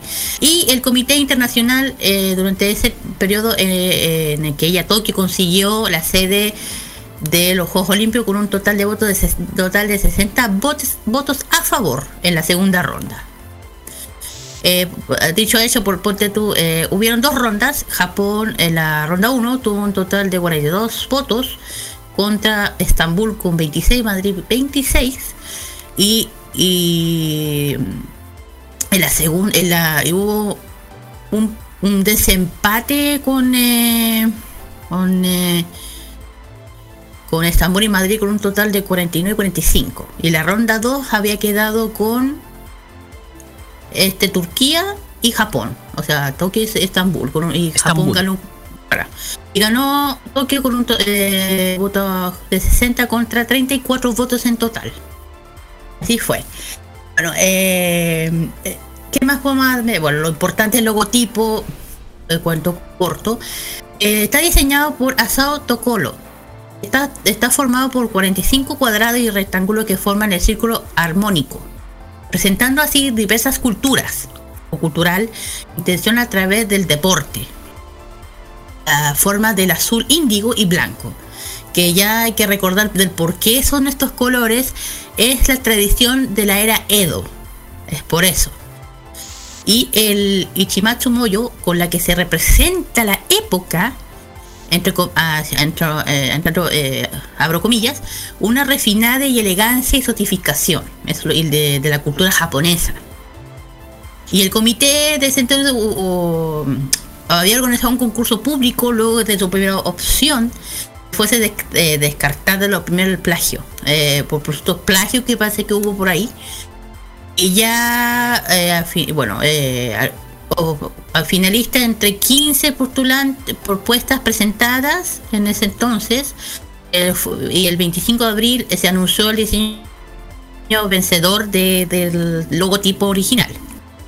Y el comité eh, fue bueno, el- el- elegido por el diseño de Kashiro Sano, compuesto por, eh, compuesto por una T, que estiliza con el estilo solar japonés. Y saben que el, sol representa todo Japón. Por parte superior derecha y la columna negra que representa la diversidad. Este logotipo fue presentado el 24 de julio del 2015 y, eh, y pocos días el diseñador belga Oliver Bevier presentó una demanda mm, por propiedad intelectual por el presunto plagio de sus obras. Hasta no sabe por qué. Y por el logotipo del teatro de Liega, o Lieja, parece que se llama. Vieja. Sí, se llama la Lieja. ciudad. Claro, aunque eh, el, diseña- el, diseñador Sano había negado las acusaciones por ambos lados, por el logo, por, por el apareció que tenía, Eh, la prensa japonesa, otra acusación plagio de una campaña publicitaria distinta. Pero fuera de eso, descartar de, de todo eso, el comité organizador para destacar o descartar el primer concepto orga- organizado por el concurso público. Por otra parte, ya saben que cada juego olímpico tiene sus mascotas, todos lo han tenido desde hace mucho tiempo. Ah, bueno, la- todos saben que el nombre de las mascotas es Mira, Miratawa y Someti. Eh, Miratawa significa olímpica y la otra es para, paralímpica, así se llaman las dos. Ambas fueron diseñadas por la dis- diseñadas por Ryo, Ryo Tai- Taiguchi, perdón. El término de la, de la palabra Miraitowa es una mezcla de la palabra japonesa significa futuro. Y la palabra es Mirai, Mirai, así se llama. Y por parte de y que y eternidad, eternidad que es- significa en japonés Towa. Mientras tanto que Someti proviene de la de so, Some Koshino. Es un cerezo Koshino, es un cerezo eh, híbrido entre pronos eh, es un híbrido de, la del ¿cómo se llama? De la de la Sakura. De la Sakura con de- eso es el, eh, y que todos saben que es un es un tipo ya dije un, eh, es un- una Sakura un, del distrito de de, de, de Coste- yo- Yoshino, perdón, la prefectura de Nara, ahí está ese árbol. Y bueno, el cuerpo de las mascotas compuesto de forma ajedrada, de logotipo y usan diseño futurístico, que todos se dieron cuenta bien así a lo que es robot, eh, combina tradición con modernidad, eso sí. Y el nombre, el, el- la mascota, un viaje, también hubo un concurso con un participante de 2000 com- eh, eh, pro- 2000 presupuestas o ideas. Y ya ahí después se dieron la, la elec- confió la elección votación entre los estudiantes japoneses de primaria que fueron los que hicieron esta idea. Posterior se hizo una votación entre los también darle el nombre. Y el 22 de julio de 2018 se dio a conocer el, la mascota y el nombre eh, y y, el, y Ryo Sama había trabajado como ilustrador de los libros de texto infantiles antes de ganar este concurso. Por otra parte, eh, hay que hacer algo bien, hay que reconocer algo que, que, que hay, hay que hay que aplaudir a Japón. ¿Por qué lo digo? Son las medallas. Las medallas aquí aplaudo a Japón, hay que aprender de este país. ¿Saben por qué? Las medallas fueron presentadas el 2019 eh, son obras de Yuji- eh, Junichi Kawa- Kawanishi, perdón, y representa la figura de la diosa de la victoria sobre el fondo del estadio de Patasinaiku, mientras que eh, se reveló que la forma circular inspira la, miri- la miriada, el logotipo de Tokio, eh, la parte plana. Pero lo importante es la fabricación. Las fabricaciones de las medallas, para que tengan en cuenta, son desechos electrónicos y teléfonos móviles reciclados. Que, han que se organizó un recogido de mediante donaciones. De este modo, se, ha- eh, se busca una eh, esto a conciencia del público sobre el impacto medioambiental y sostenibilidad. O sea, lo que estoy diciendo que el reciclaje del material también está presente en otros elementos de la construcción, ojo, de los podios. El mobiliario de la Villa Olímpica también, y también los trajes que revistan los, las antorchas. O sea, lo que estoy diciendo, todo lo que se ha, man- todo lo que se, está, se construyó en el tema de las cosas de la para los Juegos de Tokio fueron hechas por eh, desechos electrónicos y telefónicos reciclados. Aquí hay que decir, este es un ejemplo, hay que seguir que Japón lo ha hecho muy bien de hacer esto, reciclar algo así y convertirlo en medallas. Todos saben que todos el- los desechos electrónicos, ¿tú lo, hemos visto, ¿cierto, Roque? Sí. Tienen oro, tienen plata, tienen cobre y perfectamente de ahí se pueden sacar estos materiales sin el riesgo de explotar más minera. ¿Cachai? Sí, ¿Para el qué? tema es que, de hecho, a ver, te cuento, un poquito una pausita. Extraer oro y plata Bueno. es muy complicado porque se requieren procesos químicos muy complejos y son muy contaminantes. Así que es ese detalle para poder extraer el oro y la plata, de ejemplo, de desechos electrónicos es algo simplemente ejemplar. Por eso digo que Japón es, eh, yo creo que aquí hay que, ya dije, un aplauso, un poder muy grande, porque claro, eh, son tóxicos, elementos tóxicos para sacar la plata, el oro y el cobre desde, la, desde los de Se requieren electrónica. ácidos. Claro, pero como Japón es un país con ese nivel de tecnología y de científico que además ahí va tú. Pero no, muy bien lo que hace hacer algo. Ojo, y hasta la antorcha de la la la la, la- el, ¿cómo se llama? El palito va la, la, la llama. La vara de hecho. antorcha. La vara de antorcha está hecho justamente también de desechos de reciclajes. Claro, por eso es que como Japón aquí prendan. Bueno, fuera, fuera de eso ya saben que después de, bueno, eh, la antorcha, más o menos, eh, empezó en marzo del 2019 con recolío primarias de estación del año muy importante de la cultura japonesa, la, la primavera que se fue, bueno, revelado en Tokio el diseño de la llama olímpica, a la cual se consistió un diseño de aluminio, a lo que dije, de forma de sakura. Eh, cinco pétalos que simboliza cinco continentes. Lo, lo que hayan visto la presentación de la, de la pelota, ya eso es. Es un total, esta pelota, eh, 71 centímetros de largo, en un total de peso 1.2 kilogramos y de metal empleado re- del realizar una antorcha que fue obtenida de aluminio sobre la vivie- de viviendas que se construyeron para la magnificación de las torres del terremoto y tsunami de Japón de 2011. Por eso te dicen, aquí yo Japón me paro de pie y te aplaudo. En fin.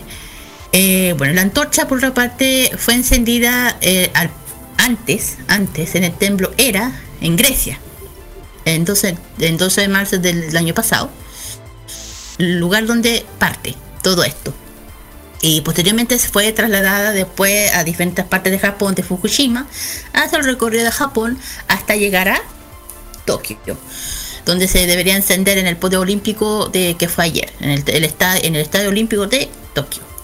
Y el recorrido fue eh, extensa, larguísima, donde pasó la antorcha. Aquí no les voy a decir, pero pasó por muchas, muchas partes de Japón hasta llegar, por ejemplo, Nagoya pasó, na- eh, también por Osaka, por Nara, por Miyoshi, por Tobe, etcétera, etcétera. Eh, y, y se, van a, se van a sorprender ¿Por qué?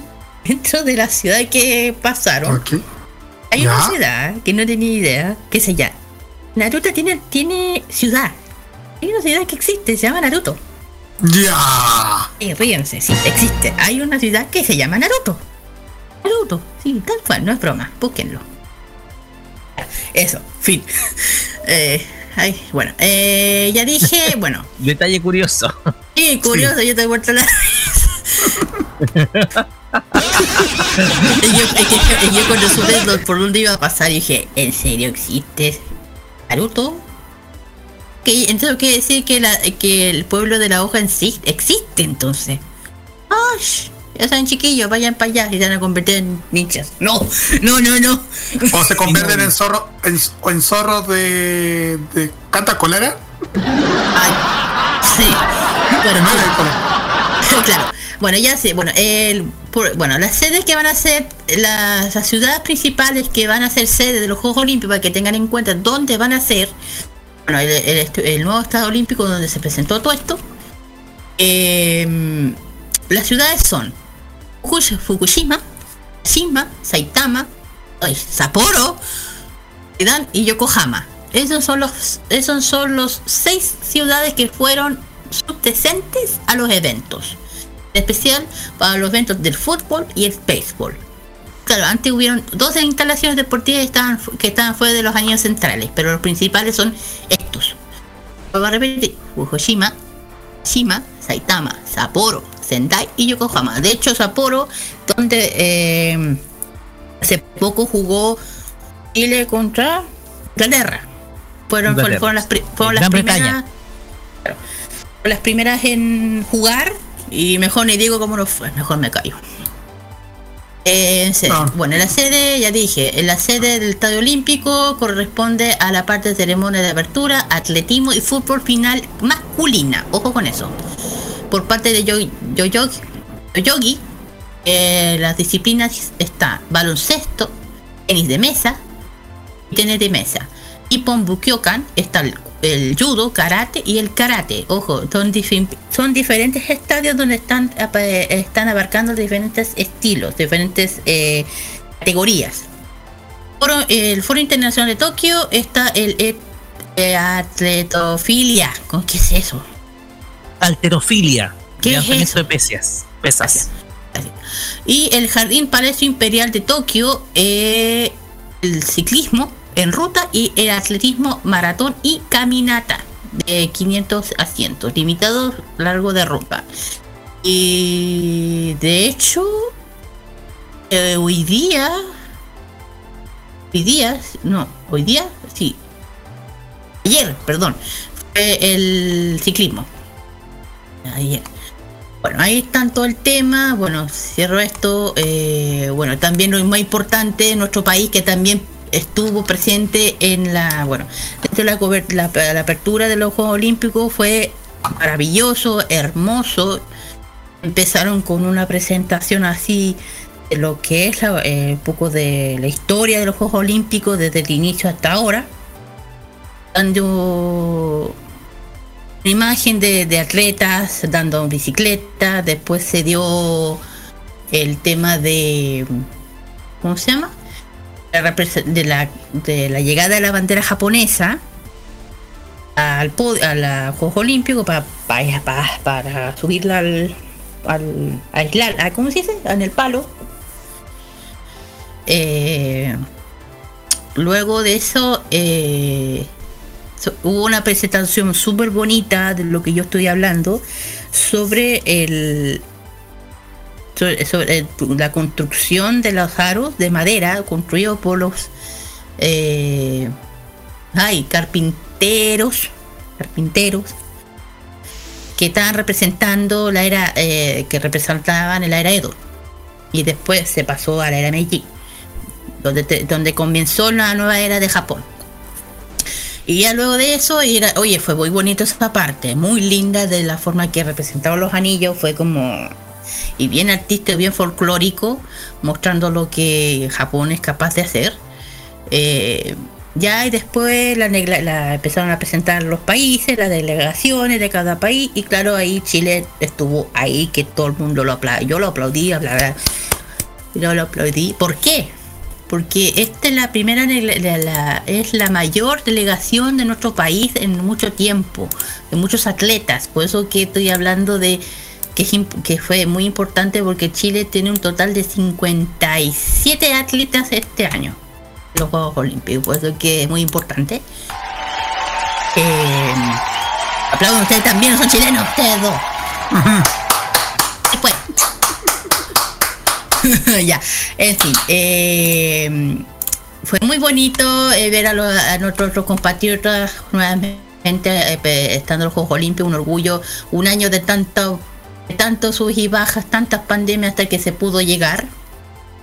Eh, dije, bueno, el, eso, perdón. Para que sepan, la, la que tuve, lo que los abanderados, abanderados de la que estaban con la bandera fue Francisca Cobello, Cobeto y Marco Grimaldo. Esos son los, bande- Marco los y. Francisca Corbeto. Claro, esos son, fueron los abanderados de llevar la bandera chilena. Eh, Ga- Gabriel, él es, bueno, para que sepan donde uno es del, vo- del, del voleibol playero, perdónenme. Y la Francisca, ella es, eh, ella es natación. La que representa a Chile. Ella que fueron las banderas eh, elegidas. Y bueno, ahí hay, representación de Chile que fue muy bonita. eh, hasta que terminé la. Después hubo. Bueno, o sea, empezó con Grecia y terminó con Japón. Como es, corresponde. Los países anfitriones Y al final, con una. empezó la, la inauguración con ciertos shows, con las palabras que representan cada anillo: Faster, High, Stronger y Together. Juntos, fuerza, eh, faster, ra- eh, Stronger, juntos, fuerza y High, no me acuerdo. Mira. Eh, bueno, dentro de eso, una presentación súper linda y lo espectacular fue, y a mí yo lo aplaudí, me encantó el espectáculo de los drones. Creo que eso fue lo que marcó lo increíble de este show, que se manejaron 200 más, o 178 o casi 200 drones. Drones, imagínense la sincronización de estar moviendo esos drones era increíble, cómo empezaban a formar ese círculo, el planeta Tierra. Y dentro del show me encantó porque se notó el cambio de la presentación a dedicándoselo a lo que está pasando con la pandemia. Dedicaron un, homenaje a la gente que se ha sacado la cresta, que son los médicos. Eh, todo esto, mucha gente que ha muerto, le dieron un- una pausa con todo esto. Y puta, ahí yo me levanto, te dije, a Japón cambiar esto con algo más humano, más solidario con lo que está pasando.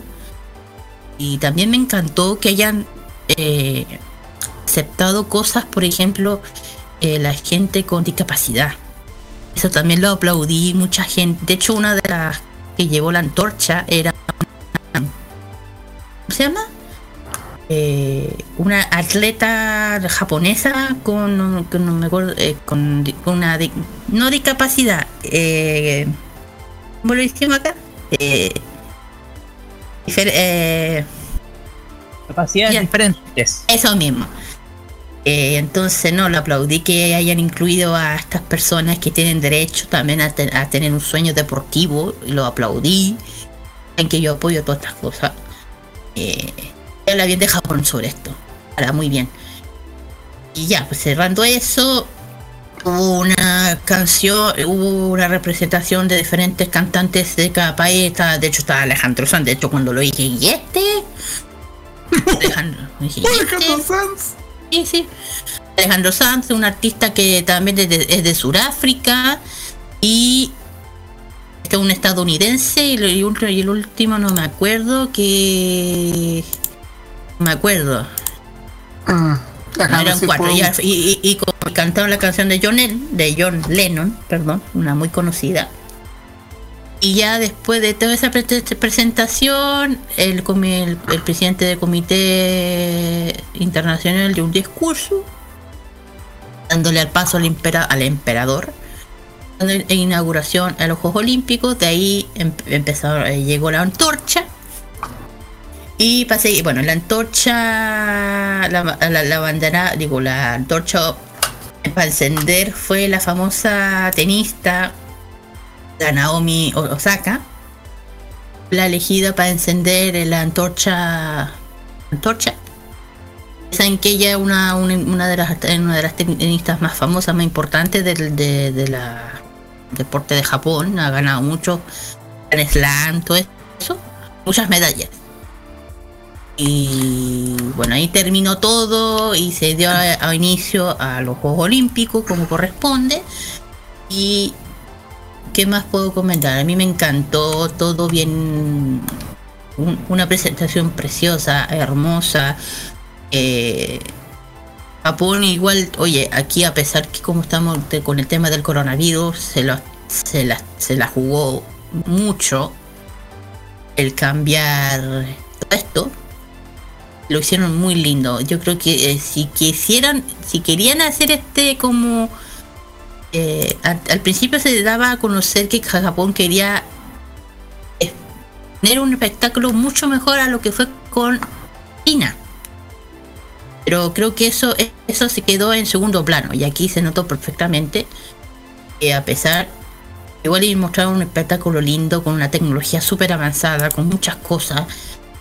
Eh, yo dije yo y muy emocionante, yo le digo, muchas cosas. Ah, y también dio un poco, eh, se dio un poco el teatro kabuki.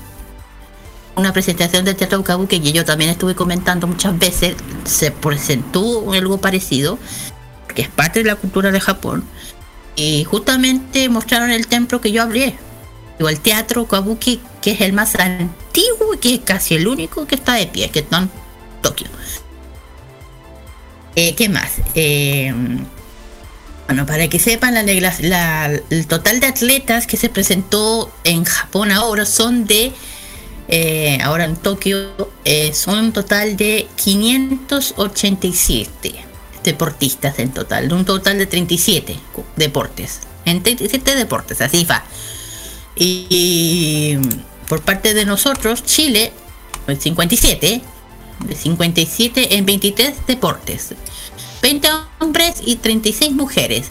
Ojo, es la el- esta es la delegación que ha tenido más mujeres por- en la historia del deporte chileno, en los Juegos Olímpicos. Eh, algo bien importante de destacar. De siempre.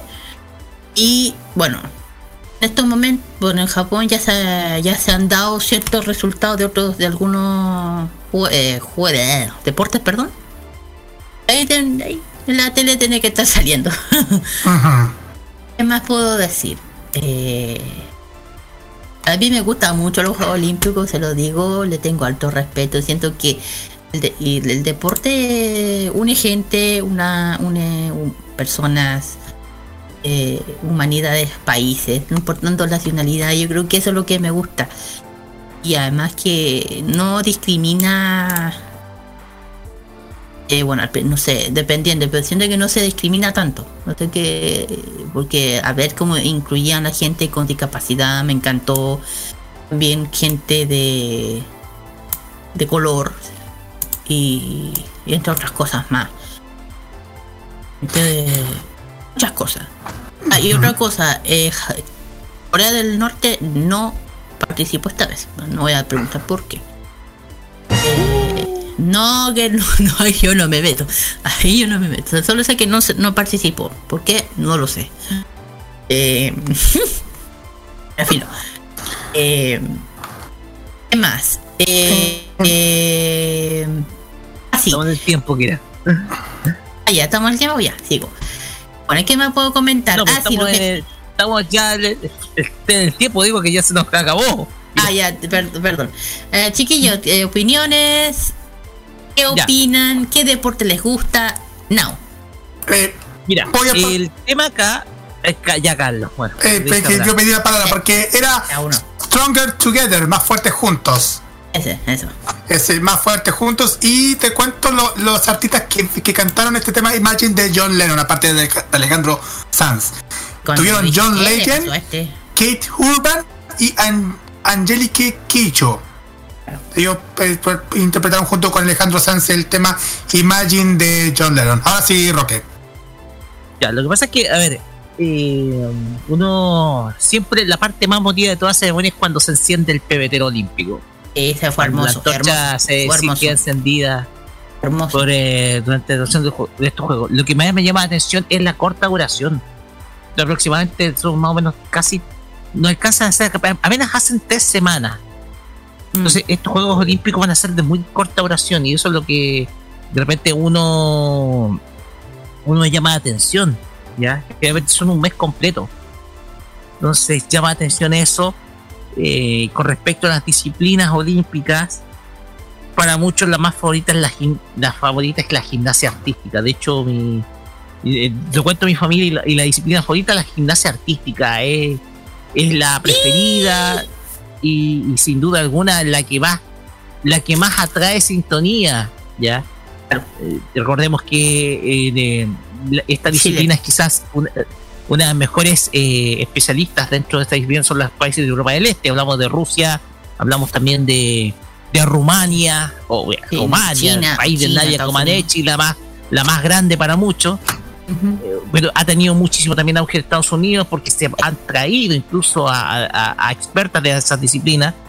Entonces, la gimnasia artística es una de las preferidas. Y otra, quizás la que más llama la atención es la natación. Creo que la Ay, natación es una de las disciplinas que más atrae al público, producto de que es una disciplina más exigente.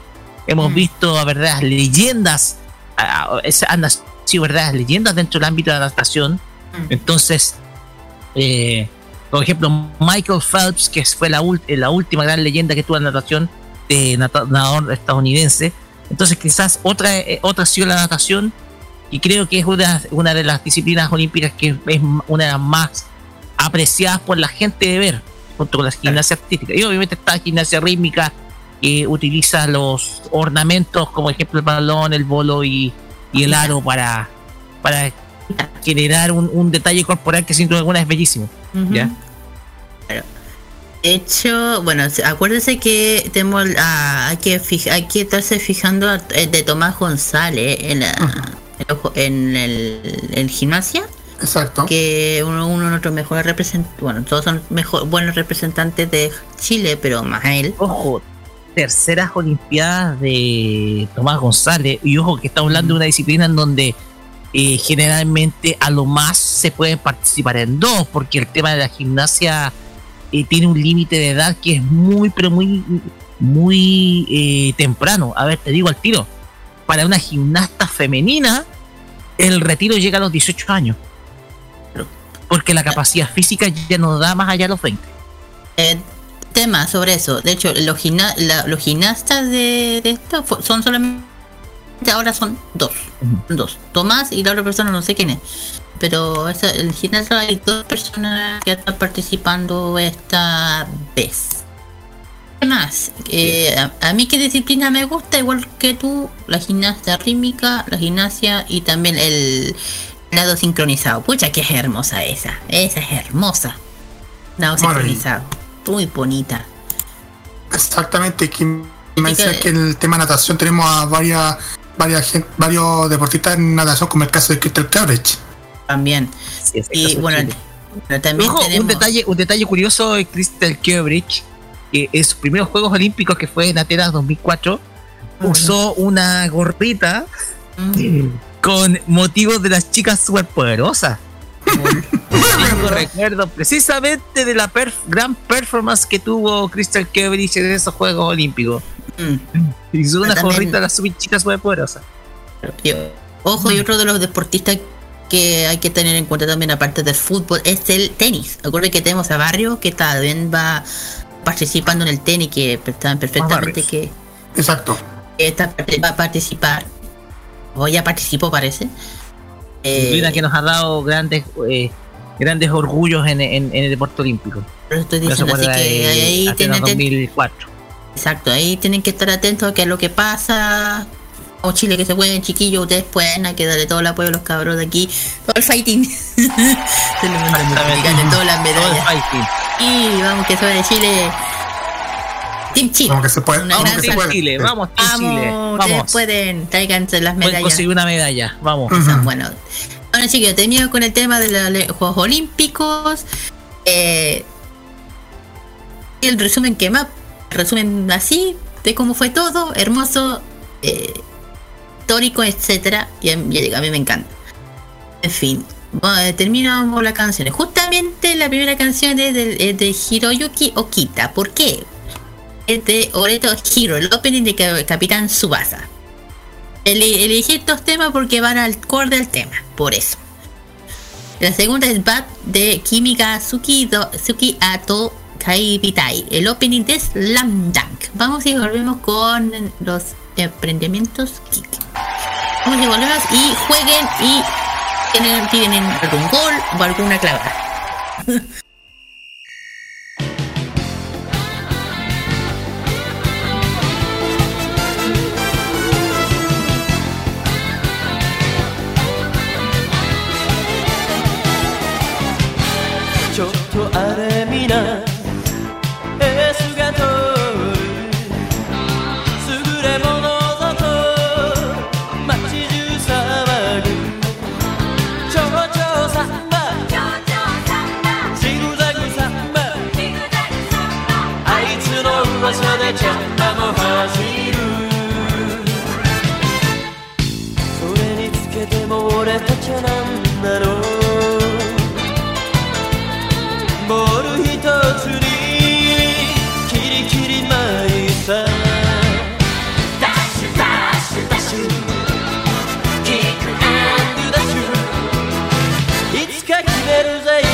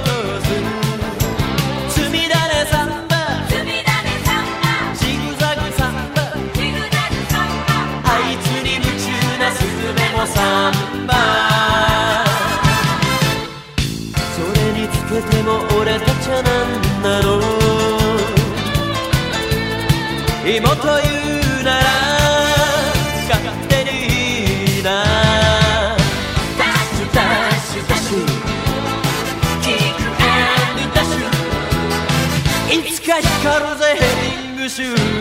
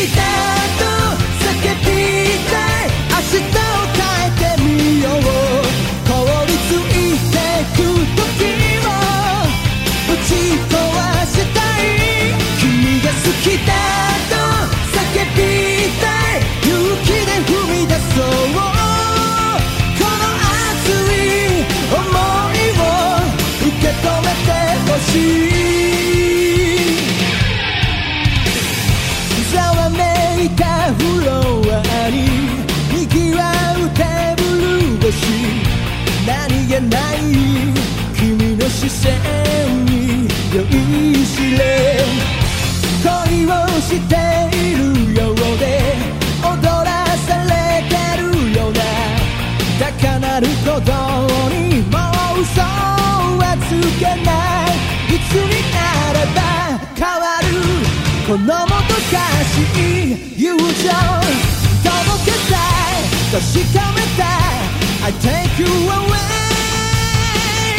君が好きだ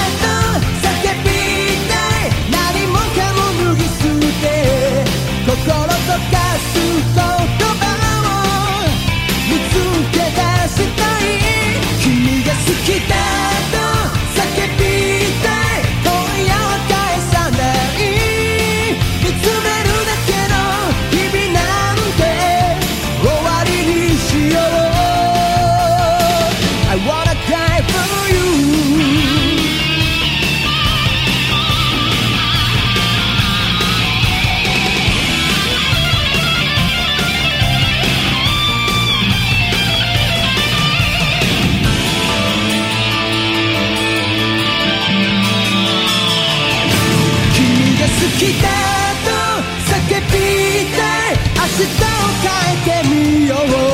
凍りついてくときをぶち壊したい君が好きだと叫びたい勇気で踏み出そうこの熱い想いを受け止めてほしい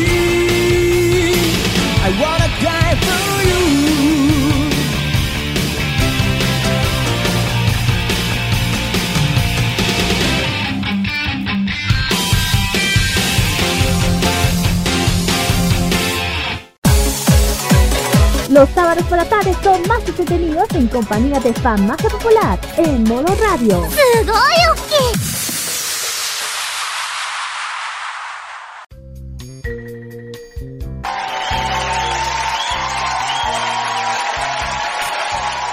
Muy bien, chiquillos, ya hemos vuelto de los deportes. Ojalá que se hayan, hayan hecho harto ejercicio, hayan usado las piernecitas para correr, porque eso hace bien, es este de que, en estas cosas de pandemia, ¿sabes qué? Yo creo que hace bien.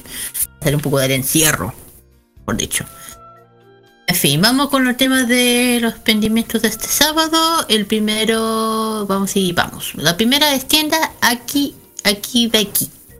Esta es una tienda dedicada a lo que es el mundo anime, K-pop, cosas kawaii gamer y cosas frikis. Estos traen todo tipo de productos eh, dedicados al, al mundo friki, también al mundo del K-pop.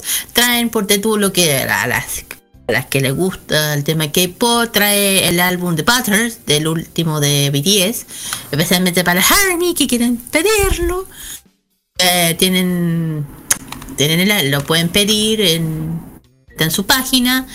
También ofrecen muchos productos kawaii, eh, dulces eh, también, dulces japoneses, coreanos, ha- hangul.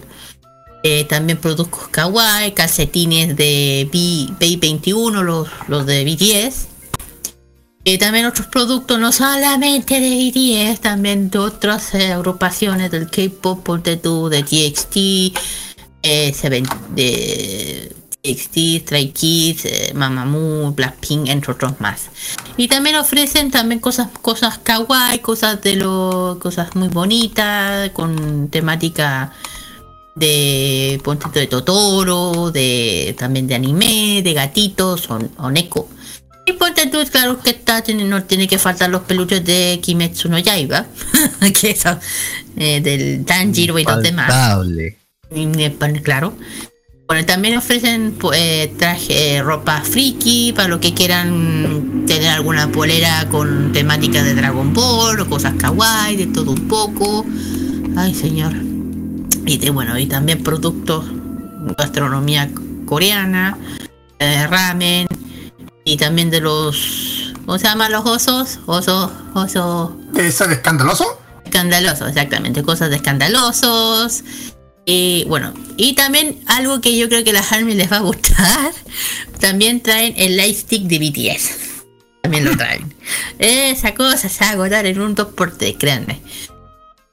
Ojo, también traen otros lightstick. No solamente BTS, están de Seventeen también. Y, también tienen a la venta el, ulti- el, el, el álbum más vendido de BTS que es The Made of the Soul 7.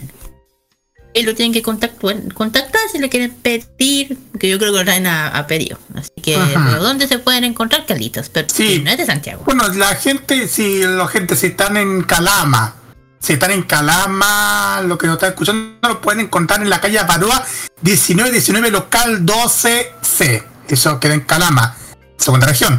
Pero, por si tienen dudas, también pueden hacerlo a través de varios lugares. En el instagram.com slash tienda.akibakei.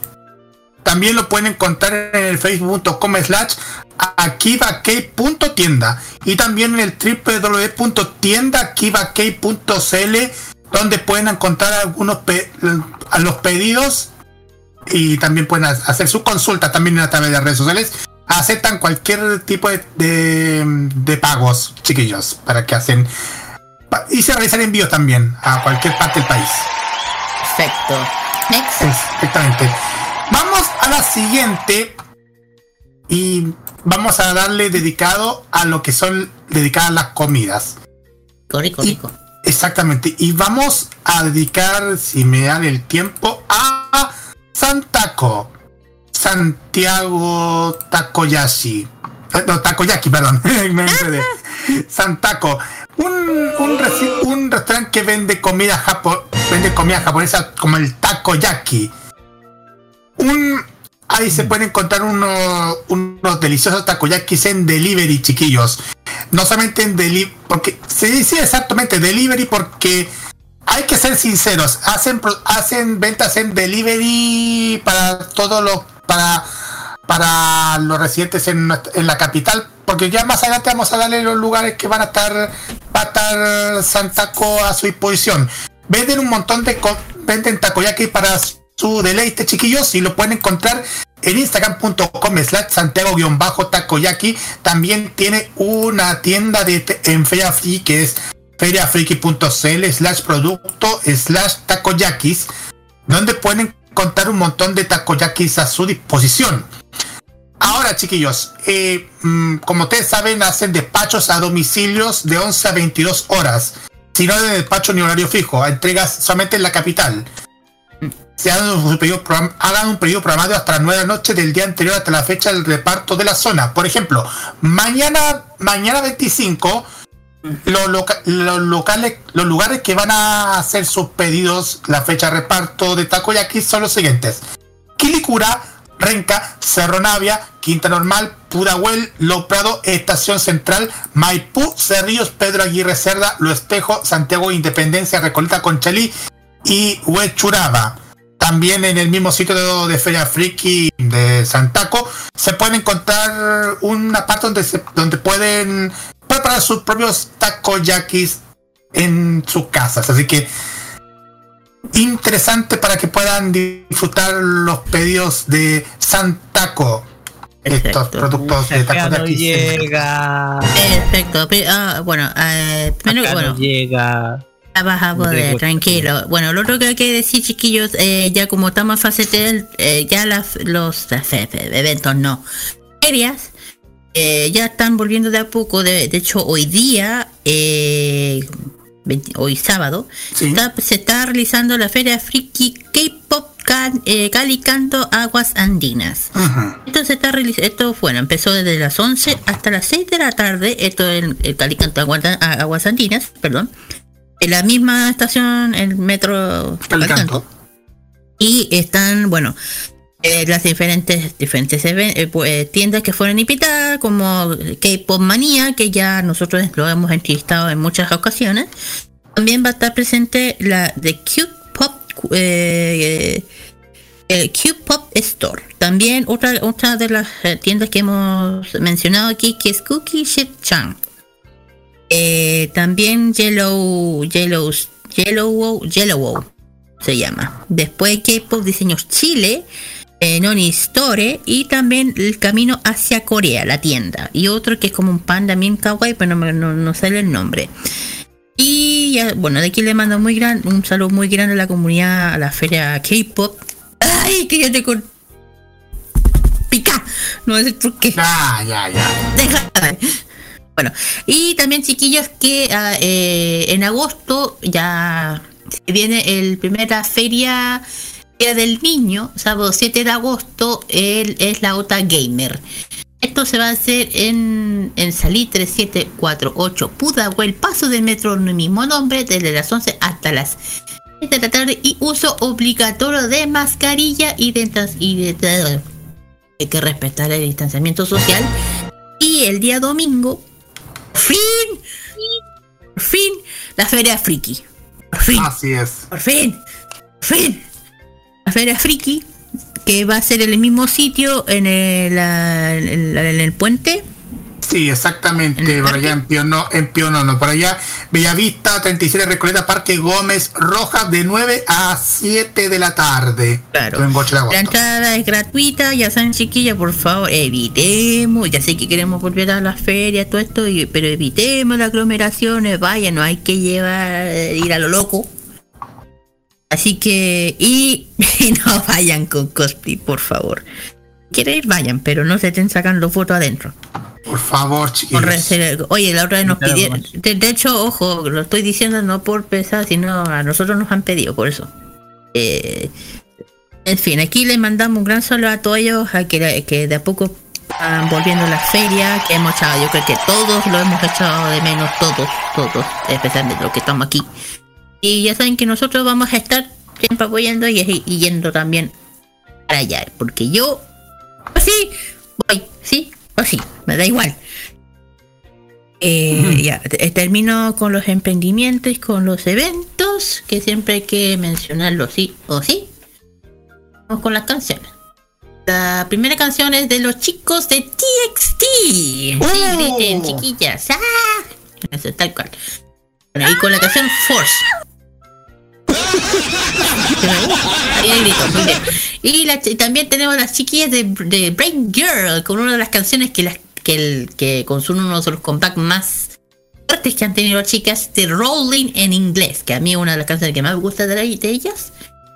Vamos y volvemos con el cuarto bloque que es de reseña de anime. Vamos y volvemos.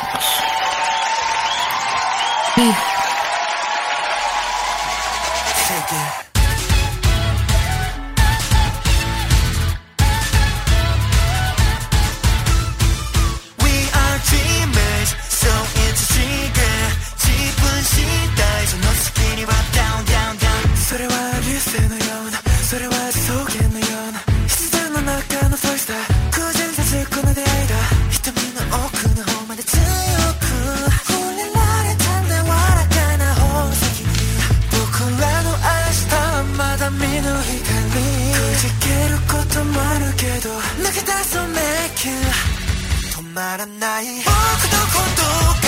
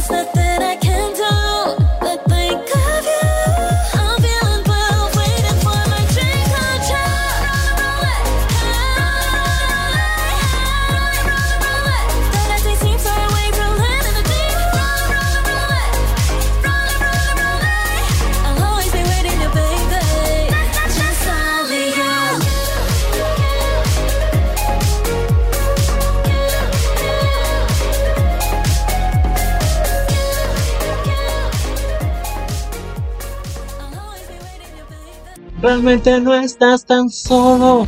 ¿Quién te dijo que no estabas? Si aún podemos abrazarnos, para eso hay que cuidarnos. Juntos saldremos de esto. Esto no pretende ser una propaganda emotiva. En Chile ya van más de 25.000 muertes a causa del COVID-19.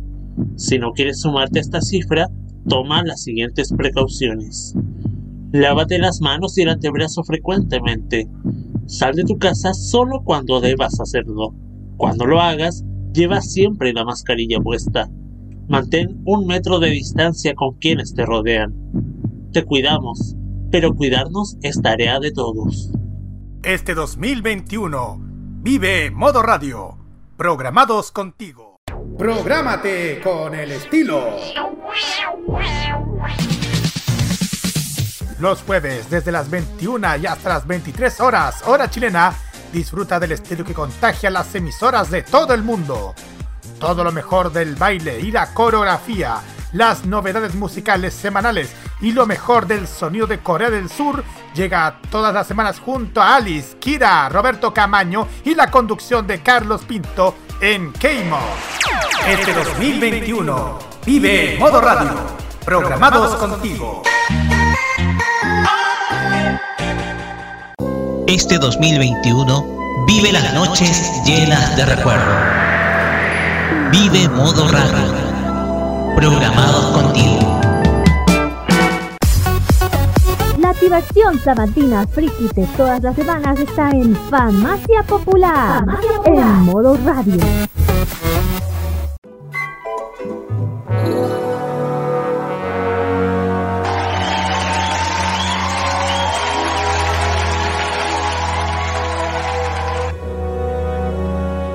Continuamos acá en Farmacia Popular por modo radio y llegamos a la reseña anime, la sección en donde repasamos una serie recordada hasta el día de hoy. En esta oportunidad nos vamos a ir al año 2003. Un año en donde sin duda alguna no, se, no conocía esta serie en su momento, pero sí la conocí posteriormente por ahí por el año 2006, 2007, en donde esta serie por su historia, obviamente por sus situaciones y por una cuestión completamente personal, junto con mi hermana, disfrutamos de ver sobre todo en el extinto canal Animax Latinoamérica, donde esta serie es muy pero muy recordada. Y no, vamos a y vamos a como siempre iniciar con la banda sonora de esta serie que sin duda alguna por así decirlo nos marcó principalmente a quien les habla y obviamente a su hermana menor en su momento. Vamos nomás. Ahí va.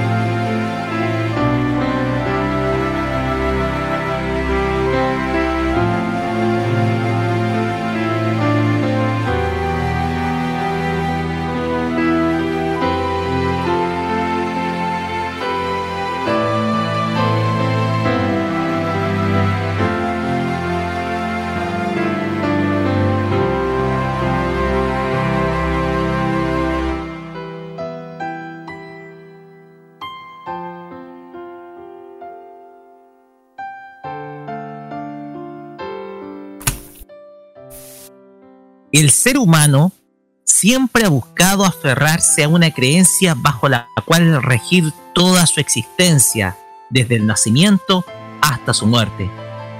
Las primeras creencias surgieron a la luz de los astros en donde el sol representó para muchas culturas antes de Cristo el Dios, Dios Padre. Desde luego, la noche representaba lo- la contraparte, el mal.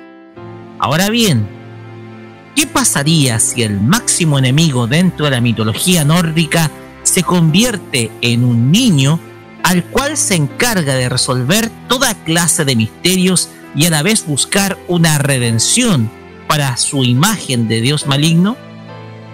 Sakura Kinochita en 1999 y hasta 2004 se encargó, primero que muchos, de redefinir la imagen de Loki a través de su manga, posteriormente llevado al anime por Studio Dean, Matantei Loki Ragnarok.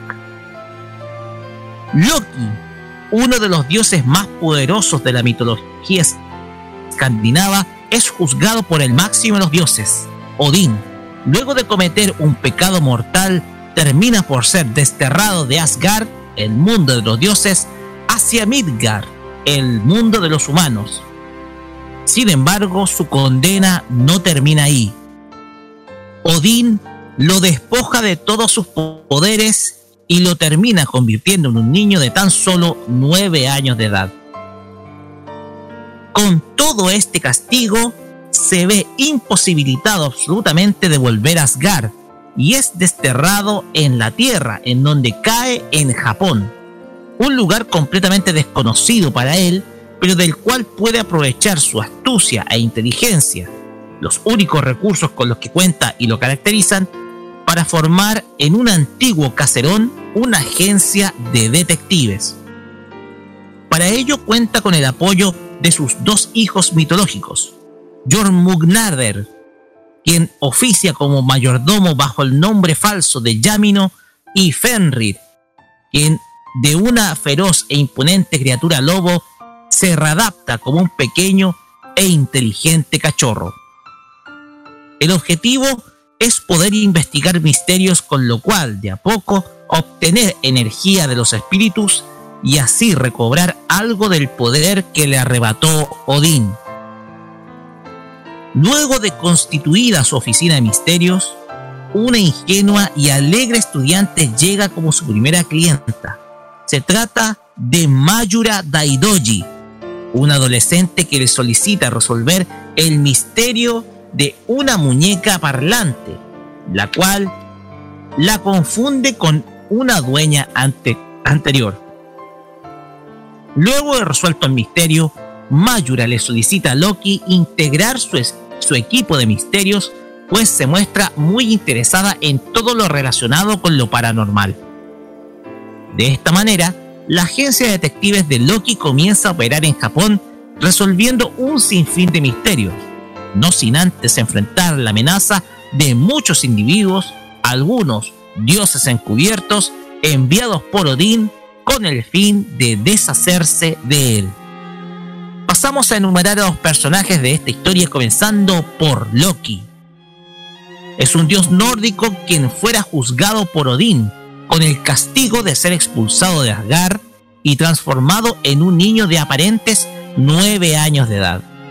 Es de una actitud muy seria y analítica en un principio, pero que con el paso del tiempo se torna mucho más jovial gracias al soporte que le brindan sus hijos mitológicos y Mayura. En Japón, lugar donde azarosamente cae, funda una oficina de investigación de sucesos misteriosos, con el fin de recuperar algo del poder que le fue arrebatado por Odín, para así recuperar su forma y volver a Asgard. Cuando se vuelve poderoso, invoca un báculo que le otorga ciertos poderes en su nivel más alto que puede alcanzar con su actual apariencia. Pasamos ahora a Mayura Daidoji. Es una chica de 17 años de edad quien es fanática de los hechos paranormales y misteriosos. Con ese fin, solicita a Loki poder trabajar en su oficina en sus tiempos libres. Siendo una niña perdió a su madre y vive solo con Misao, su padre, quien es muy sobreprotector con ella. Con el paso de la obra se vuelve cada vez más cercana a Loki y más comprensiva con sus problemas. Pasamos ahora a Jormundanger. Es uno de los hijos de Loki, quien para ocultar su apariencia real se convierte en el mayordomo de su hogar y usando el alias de Yamino Ryusuke. Es un excelente cocinero, le gusta, gusta de limpiar y hacer las labores domésticas y a la vez es un comprador convulsivo de objetos por internet. Su verdadera habilidad o su verdadera identidad, perdón, es la de la serpiente Solon, cuya forma es gigantesca e imponente. Tenemos a Fenrir. Es uno de los hijos de Loki, el cual es un feroz e imponente lobo salvaje y oscuro, que debe convertirse en un cachorro de perro parlante de color negro. Es de una personalidad muy vanidosa, pero a la vez muy adulador con su padre, a quien reconoce por su poder detrás de su apariencia de ni- niño. Pasamos ahora a Thor. Es el dios del rayo enviado por Odín a Japón con el fin de asesinar a Loki. Para ello, se oculta bajo el alias de Narugami, un estudiante promedio de preparatoria japonesa, y reconvierte su martillo Mjolnir en una especie de espada de madera. Lamentablemente, Odín no le menciona cómo volver a Asgard y se queda atrapado en la tierra manteniéndose solo con un puesto de comida en la calle. Cada vez que puede, se dedica a ayudar a Loki a resolver algunos de sus misterios a pesar y a pesar de tener un gran valor, es muy atarantado y a veces distraído. Pasamos ahora a Freya. Es la diosa de la belleza, la cual es desterrada por Odín luego de enamorarse de Loki. En la era actual, reencarna bajo la figura de una niña de 9 años de nombre Reija Ushima, quien llega a la agencia de Loki con el fin de resolver un misterio.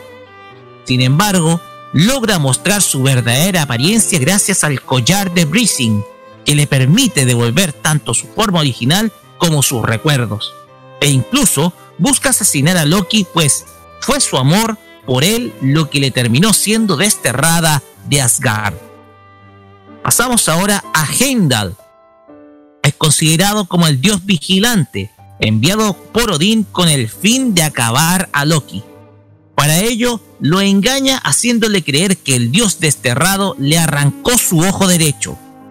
Con ese rencor acumulado, viaja a la Tierra también con la apariencia de un niño para confrontar al dios detective. Es de un carácter muy agresivo, temperamental y malhumorado, y emplea como arma las aves que son su símbolo. Pasamos ahora a Frey. Es el dios del valor enviado por Odín a modo de acabar también con Loki. Para ello, se hace pasar por un ladrón con el fin de atra- atraer la atención de la agencia de detectives del dios dester- desterrado. Sin embargo, olvida completamente su misión luego de enamorarse perdidamente de Mayura, pasando a convertirse en un tipo romántico muy torpe y fanático de las ofertas de supermercado y siempre acompañado por Gilling Burst, un cerdito que oficia de compañero y arma de combate. Pasamos ahora a las hermanas Norn. Son el trío de hermanas semidiosas de la mitología quienes tejen en las raíces del árbol Yggdrasil. Son enviadas como el recurso final de Odín a modo de acabar definitivamente con Loki. Las tres están conformadas por Urd, una muchacha de cabello corto quien posee el don de la adivinación y la premonición, lo que la convierten en una enemiga muy compleja.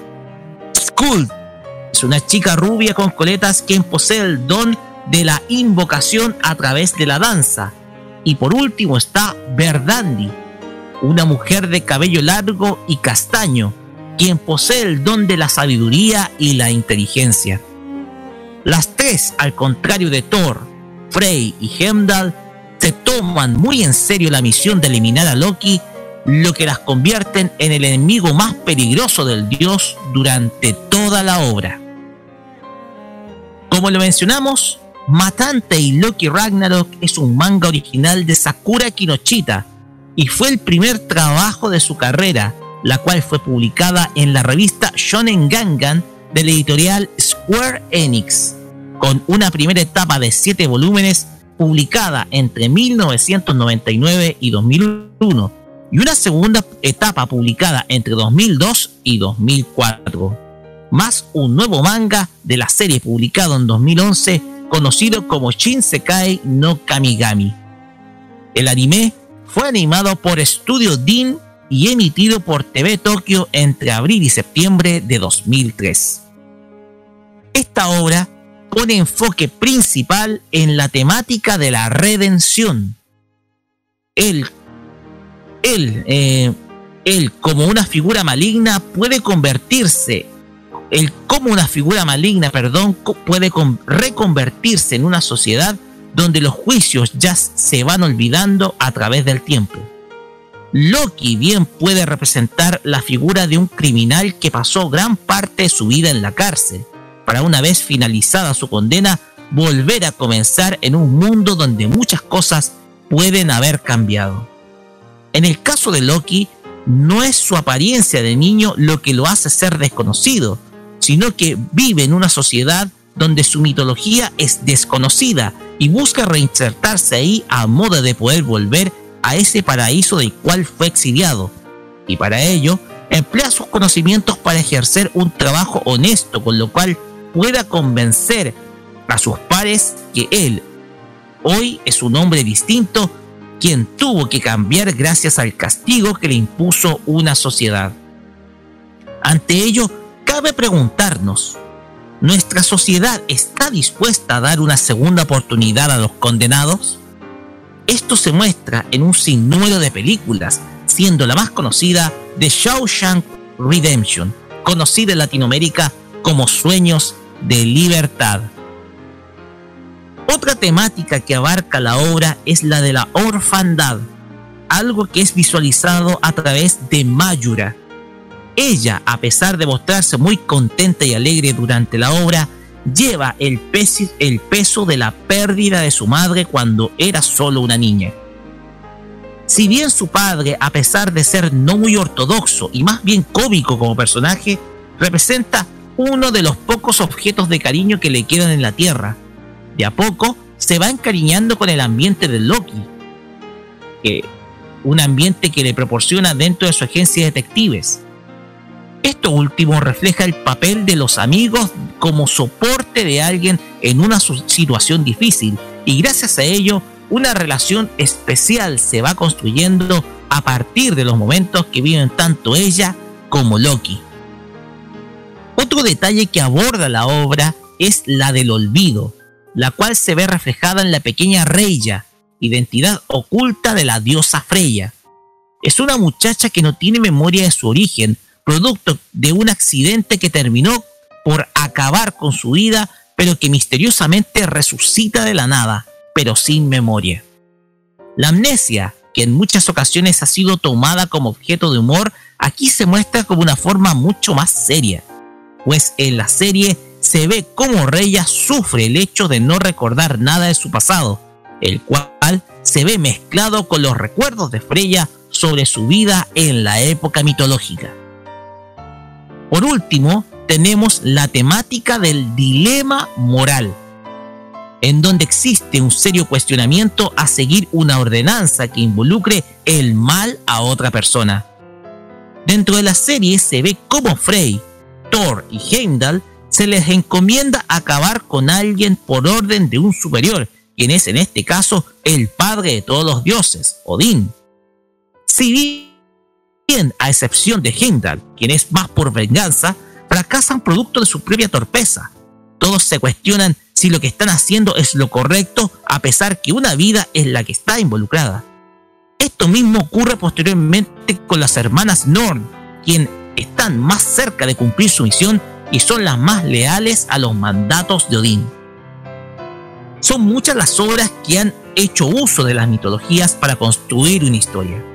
De todas, la mitología nórdica ha ayudado a construir grandes héroes tanto en el cómic como en la animación. Esta temática es sin dudas atractiva para muchos autores. Pasó en el cómic de Stan Lee y Jack Kirby con Thor, y en el manga con Kosuke Fujishima con Oh My Goddess.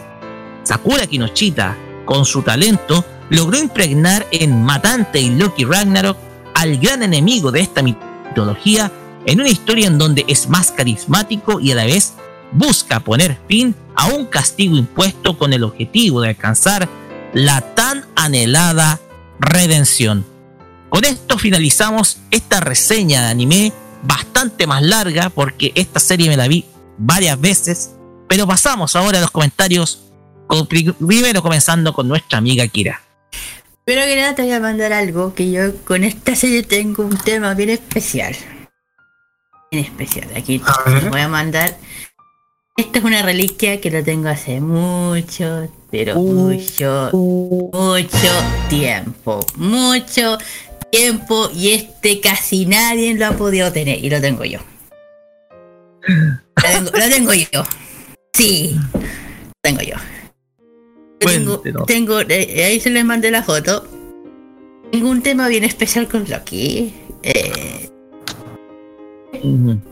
a ver, yo, ah, yo sabía de esta serie de hace mucho tiempo. eh, en esos tiempos cuando el anime era así.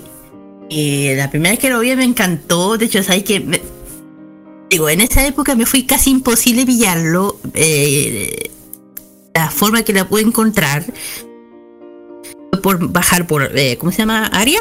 ¿Cómo se llama la plataforma para bajar tontera? Eh, Ares. Ares. Ares, claro. Pero bajarlo por Ares era bajar un montón de virus, pues ya sabéis por qué. Y, y de repente me acuerdo perfectamente que vos- esto lo comp- yo me acuerdo que lo compré en el Eurocentro, esto.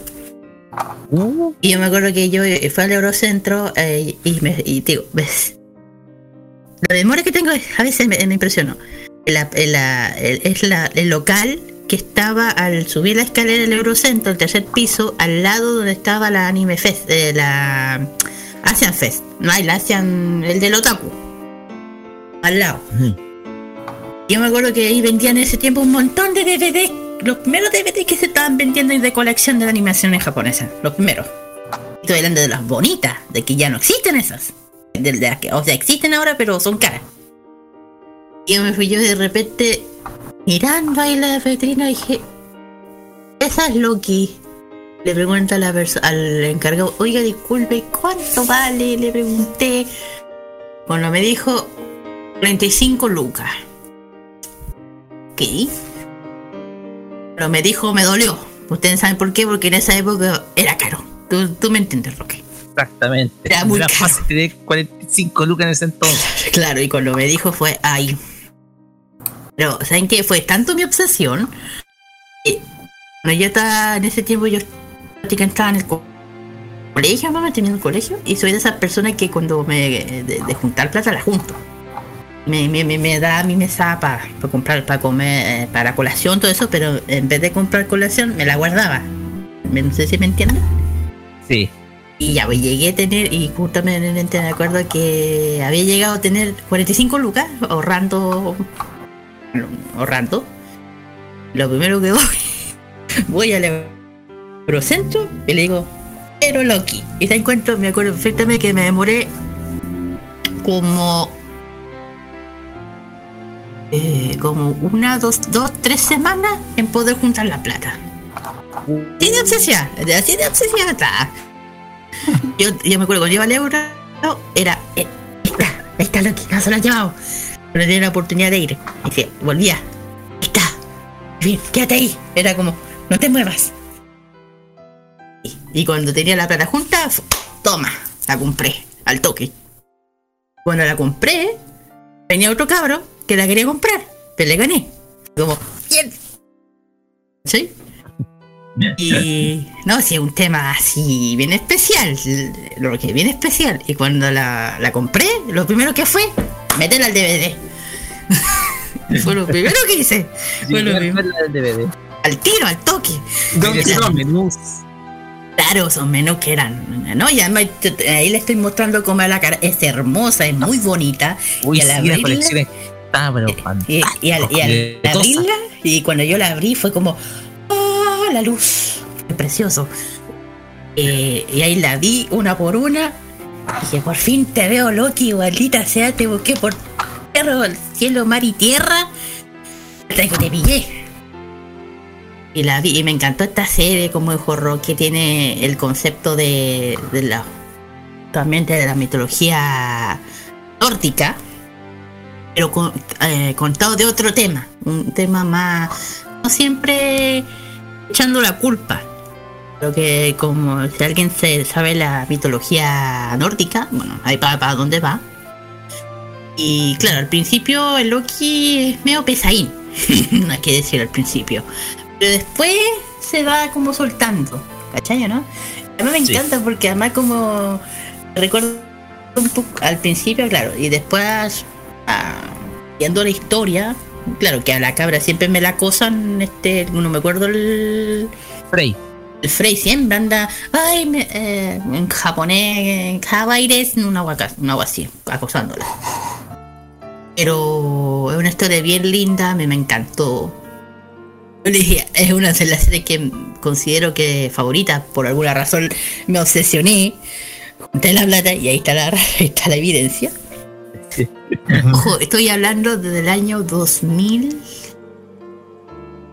2007, 2008 por ahí. Lo Creo. compré en 2008. Imagínense 2008 que lo compré hasta 2000, estamos en el año 21. Solo- Imagínense que lleva esta- este DVD. Prácticamente yo no creo que lo tengan que estar vendiendo porque se agotó. 13 por ahí, 13 años. Y más o menos 13 años que cuando tú cuando vi el título, eh, la reseña, fue, vaya hablar de esa. No me lo creo. Eh, se la recomiendo, chicos, es muy buena, es larga. Es larga. eh, es muy linda, es genial, vale la pena. Y totalmente recomendable. Yo, yo, yo les dije, tengo un sentimiento muy, muy, muy, muy, muy especial con Loki. La locura que hice de la cabra chica, ¿sabes qué? Es la locura que hice que te creo que hasta hoy en día. Bueno, creo, de hecho lo tengo aquí, es como. ¿Por qué te obses- me obsesiones contigo? ¿Por qué? ¿Por qué? Pues dos semanas, como tres, sin poder com- comprar colación en el Comer, colegio. co- sin poder comer. Claro. El Para poder tener ese tesoro. Claro, y dije, ok, el sacrificio no importa. Y ahí empezó mi mundo, el, el tema del mundo friki. Y hasta entonces no me arrepiento, ¿sabes qué? ¡Ta! Termino. Sí, si algún día lo querí, lo querí ver, te lo presto. ¿Qué tal? Carlos. Y ojo que está en japonés. Ah, es la original. Es la original, eh, es la original. Por eso te digo que esta, esta es una joyita que ya hoy en día casi no se vende ya. Por eso que yo. Exacto. Hay que importarla de Japón nomás. Sí, Carlos ya me Pinto. sí. Tapadura. Oh, Estaba dura. Bueno, pero puedo decir que el, bueno, decía que el doblaje se hizo acá. El rock se hizo acá en Latinoamérica, en Venezuela. exacto. O sea, yo la conocí en Japón y ahí me quedé. Por- porque más encima el, el cast de doblaje, bueno, bueno, el estudio se hizo en los estudios M&M Studios en Venezuela. Loki lo hizo Gonzalo Fumero. Fume- Gonzalo Fumero que lo ubican haciendo la voz de Kai en Beyblade. También hizo Oh, la voz de Chisen Ryoma en El Príncipe del Tenis y también a Potty en Bob Esponja, ese loro de títere. A ver, ¿qué más? Es que una lista completa. Mayura lo hizo Anabela Silva. Que seguro ustedes lo pueden ubicar haciendo la voz de Raven en Los Jóvenes Titanes, a Arika en Medabots y a Arenita en Bob Esponja. También. ¿Qué más? Eh, Ryosuke lo hizo eh, Luis Enrique Pohan. Que ustedes ubican haciendo varias voces, por ejemplo, a, sí, ha hecho la voz de Joe en Beautiful Joe, esta serie anime que pasó por Cartoon Network. Ajá, vamos con Misao, que, que lo hace Renzo Jiménez. Es muy popular, para que muchos saben, es la voz del acertijo en varias producciones animadas de DC Comics, es la voz de Ray Con en Beyblade y también la voz de Calamardo en Bob Esponja. ok. también la voz del soldado público en Chip en la gran Como el ciudad. El papá de Mayura estaba bien puesto ese doblajista. Narugami eh, lo hizo Ezequiel Serrano. Ustedes lo ubican haciendo la voz de Danny Phantom. A Robin en Los Jóvenes Titanes. Chico Bestia también Los Jóvenes Titanes. sí, pues sí. Ha dicho varios personajes. En fin, a ver. ¿Qué más podemos detallar? Ah, sí. em, Oye, se me perdió la...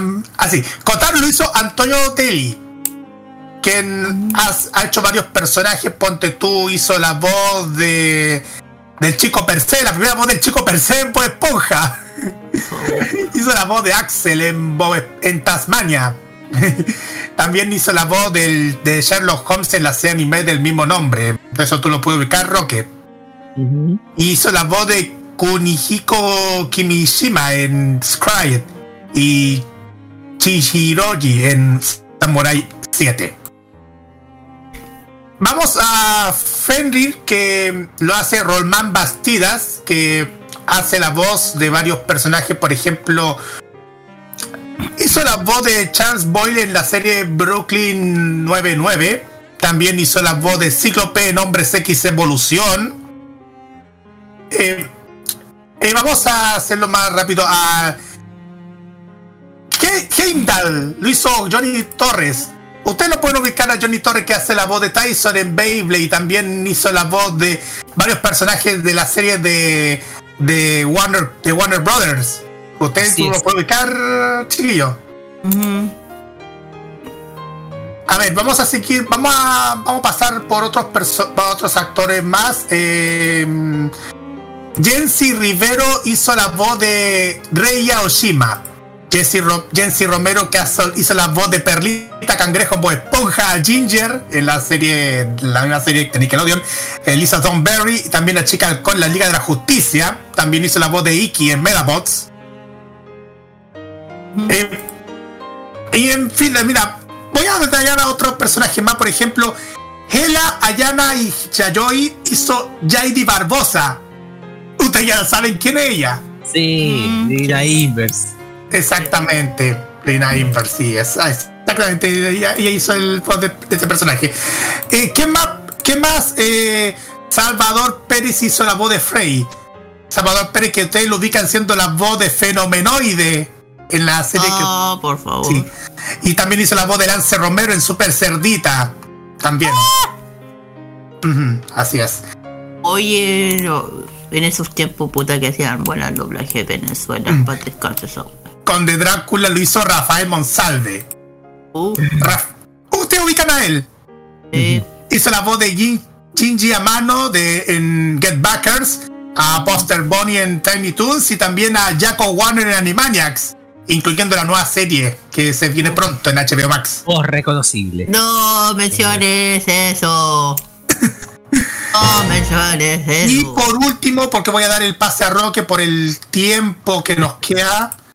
Si me dan el tiempo, ahí está. Claudia Nieto hizo la voz de Subasa Majima. Claudia Nieto, que ustedes lo ubican haciendo la voz de Batichica en varias producciones de Bat, de DC Comics. Y a Martina en Slayers. También. Ahora sí. Roque. Increíble la historia que me contó Kira respecto a esta serie, porque, a ver, Yo tenía entendido, porque yo, ¿por qué conté esta serie? Porque, en primer lugar, eh, es de las series favoritas de las cuales vimos en Animas con mi hermana. Te cuento, les cuento. Cuando yo estaba en una, en una época en donde estaba eh, teniendo mi primer trabajo después de salir de la universidad, y em, por las mañanas mi hermana me contaba de que veía la serie más o menos por ahí, por las 10 y media o 11 de la mañana, veía la serie en Animax, veía Matante y Loki Ragnarok, después tenía una repetición después un, rato más, pero la veía en la mañana y la serie le quedó gustando, de hecho le quedó gustando mucho la historia de mitología nórdica y hasta incluso nos dedicamos a buscar incluso más información de la mitología nórdica gracias a esta serie, a pesar de que nosotros teníamos cierto conocimiento de esta mitología gracias a lo que habíamos visto en Saint Seiya. La cosa acá es que el trabajo que ofrece Sakura Kinoshita con esta serie es muy es excelente desde el punto de vista de que tú reconstruyes a estos personajes y los vuelves más humanos, sobre todo a los dioses. Por ejemplo, tú vuelves a Loki una persona que está buscando su propia redención, o sea, buscando su, su propia, las pruebas que lo digan, yo soy inocente y merezco volver a Asgard. Y personajes, por ejemplo, Thor, que es Narugami, o Frey, que simplemente son vistos como algo chistoso, y Heimdall, que es como el, el archienemigo que después se vuelve, se controla, o Freya, que aparece de repente eh, en medio de los ataques del, de Reya, eh, de algunas cosas, por ejemplo. Y sin duda alguna la, la- la historia es divertida, a veces te emociona muchísimo. Lo más lamentable que uno encuentra es que la serie quedó inconclusa.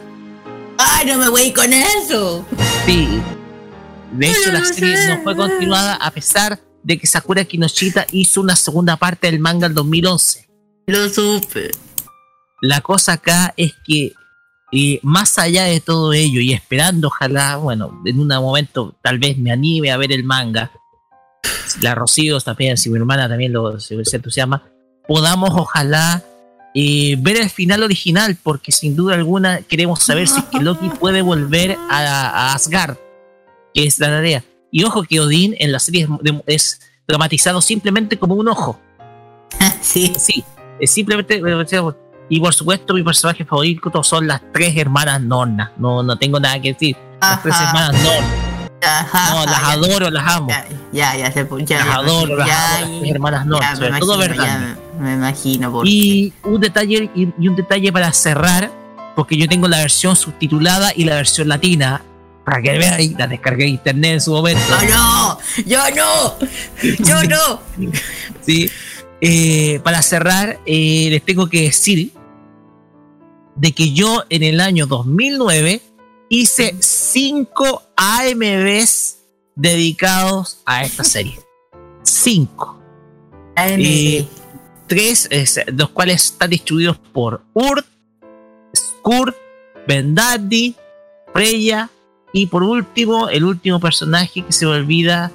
eh, eh, ah, es Mayura. ¿ya?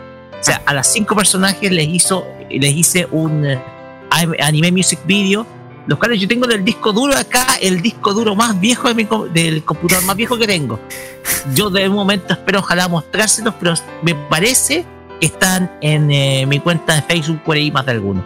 Eso un poco para detallar, un poco porque la historia me encantó, me gustó y se las recomendamos. Si es que la pueden Sí. encontrar, búsquenla.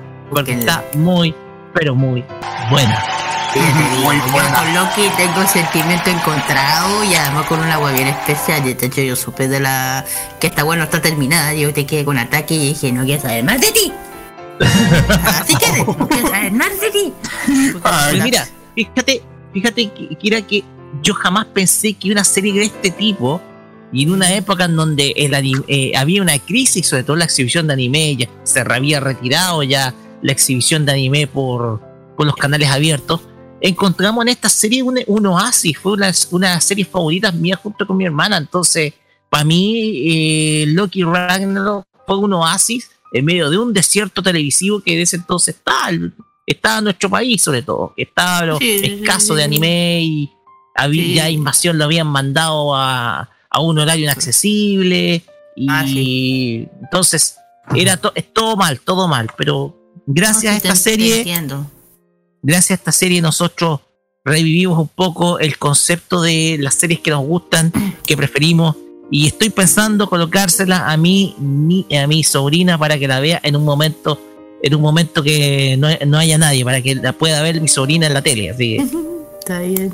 Mira, ya te Pues digo, yo, siento la misma situación, eh, sentimiento de ese estilo porque me pasó lo mismo. Ahí está la evidencia.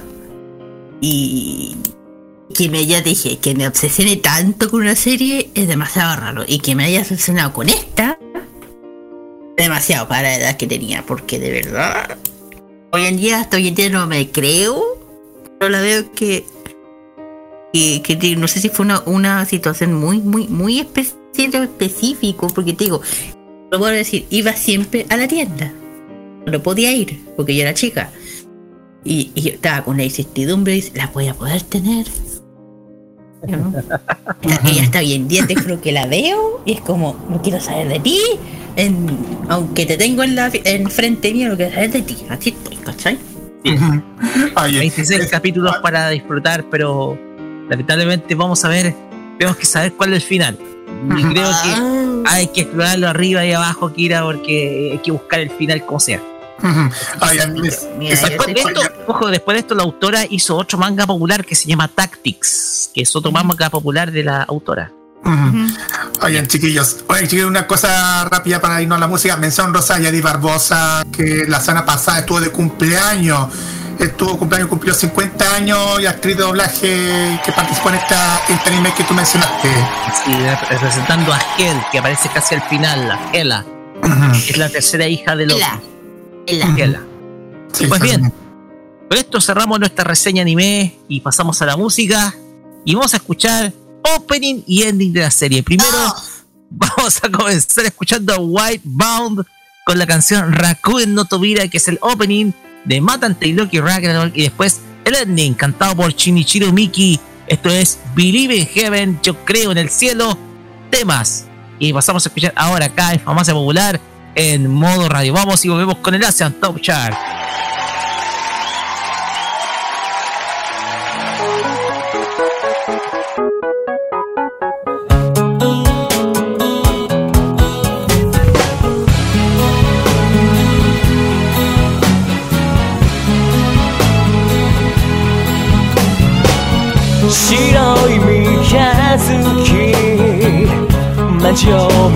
白い三日月街を見らすからに青いめくから魔性が目覚め始める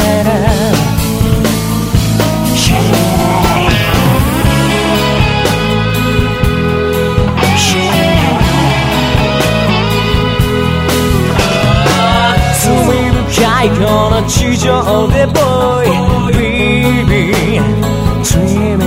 僕たちは探してる魂の目指すべき場所。あ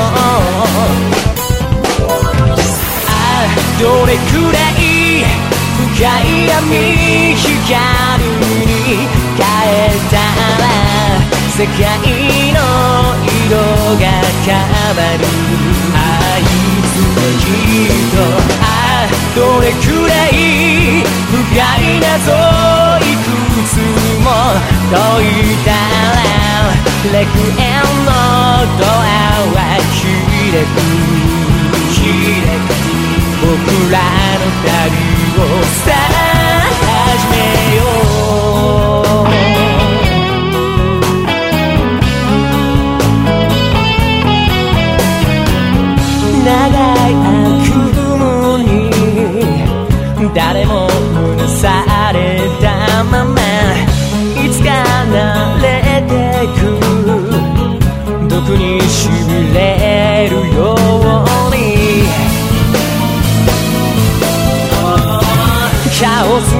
スに満ちたここから Boy Crying Awakening 繰り返す過ちの輪廻の鎖を解かって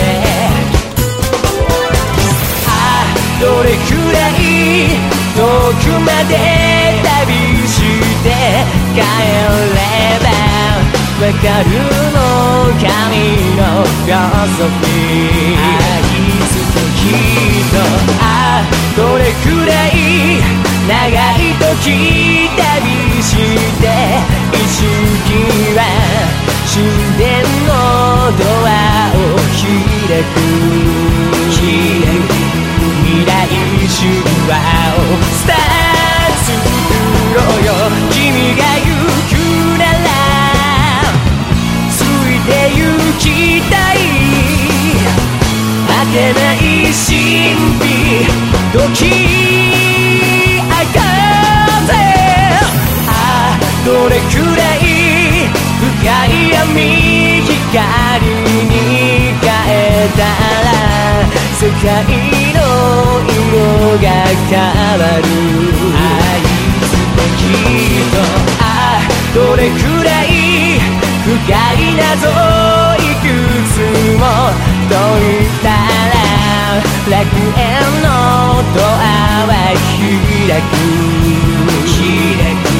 僕らの旅をさあ始めよ。う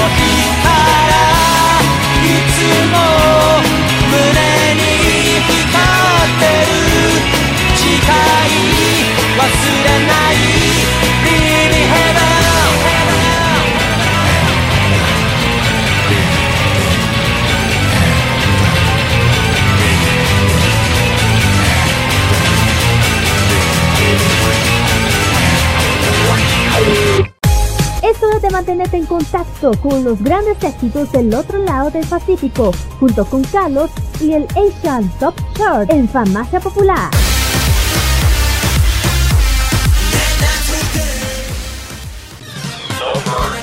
En el décimo lugar se encuentra la artista Sacta Buldo, que se presenta con el tema Bini Bini. Bel Mariano presenta ahora en el noveno lugar su tema Sigurado. Para el octavo lugar, los chicos de SB19 bajan y bajan y bajan con este tema que se llama What. Séptimo lugar para May Mendoza con este tema llamado Lost With You. Maris Rackle presenta en el sexto lugar su tema Ate Sandali. En el quinto lugar está Mai Mai Entrata y su tema Di Kawalan. Darren Espanto se encuentra ahora en el cuarto lugar y este tema que se llama Tamana. Las chicas de Vini se presentan en el tercer lugar con el tema Born to Win. Los chicos de BGYO se presentan ahora en el segundo lugar con Is Into Her. Y en el primer lugar vamos a escuchar a la agrupación SB19 junto con la agrupación Ben en Ben y este tema llamado Mapa, que está en el primer lugar de esta semana. Después vamos a escuchar a May Mendoza en el séptimo lugar con el tema Lost With You. Vamos y volvemos para la parte final.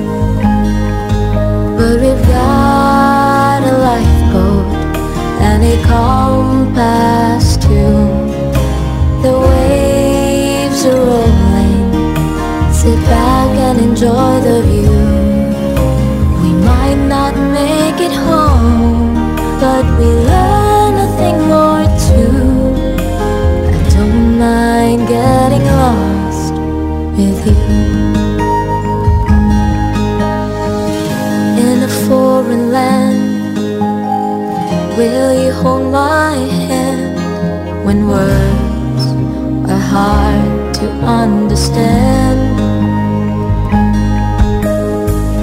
Look at what we found in the here and now.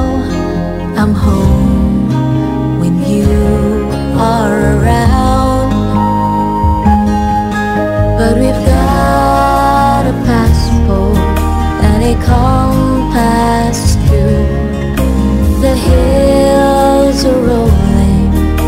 Sit back and enjoy the view. We might not make it home, but we learn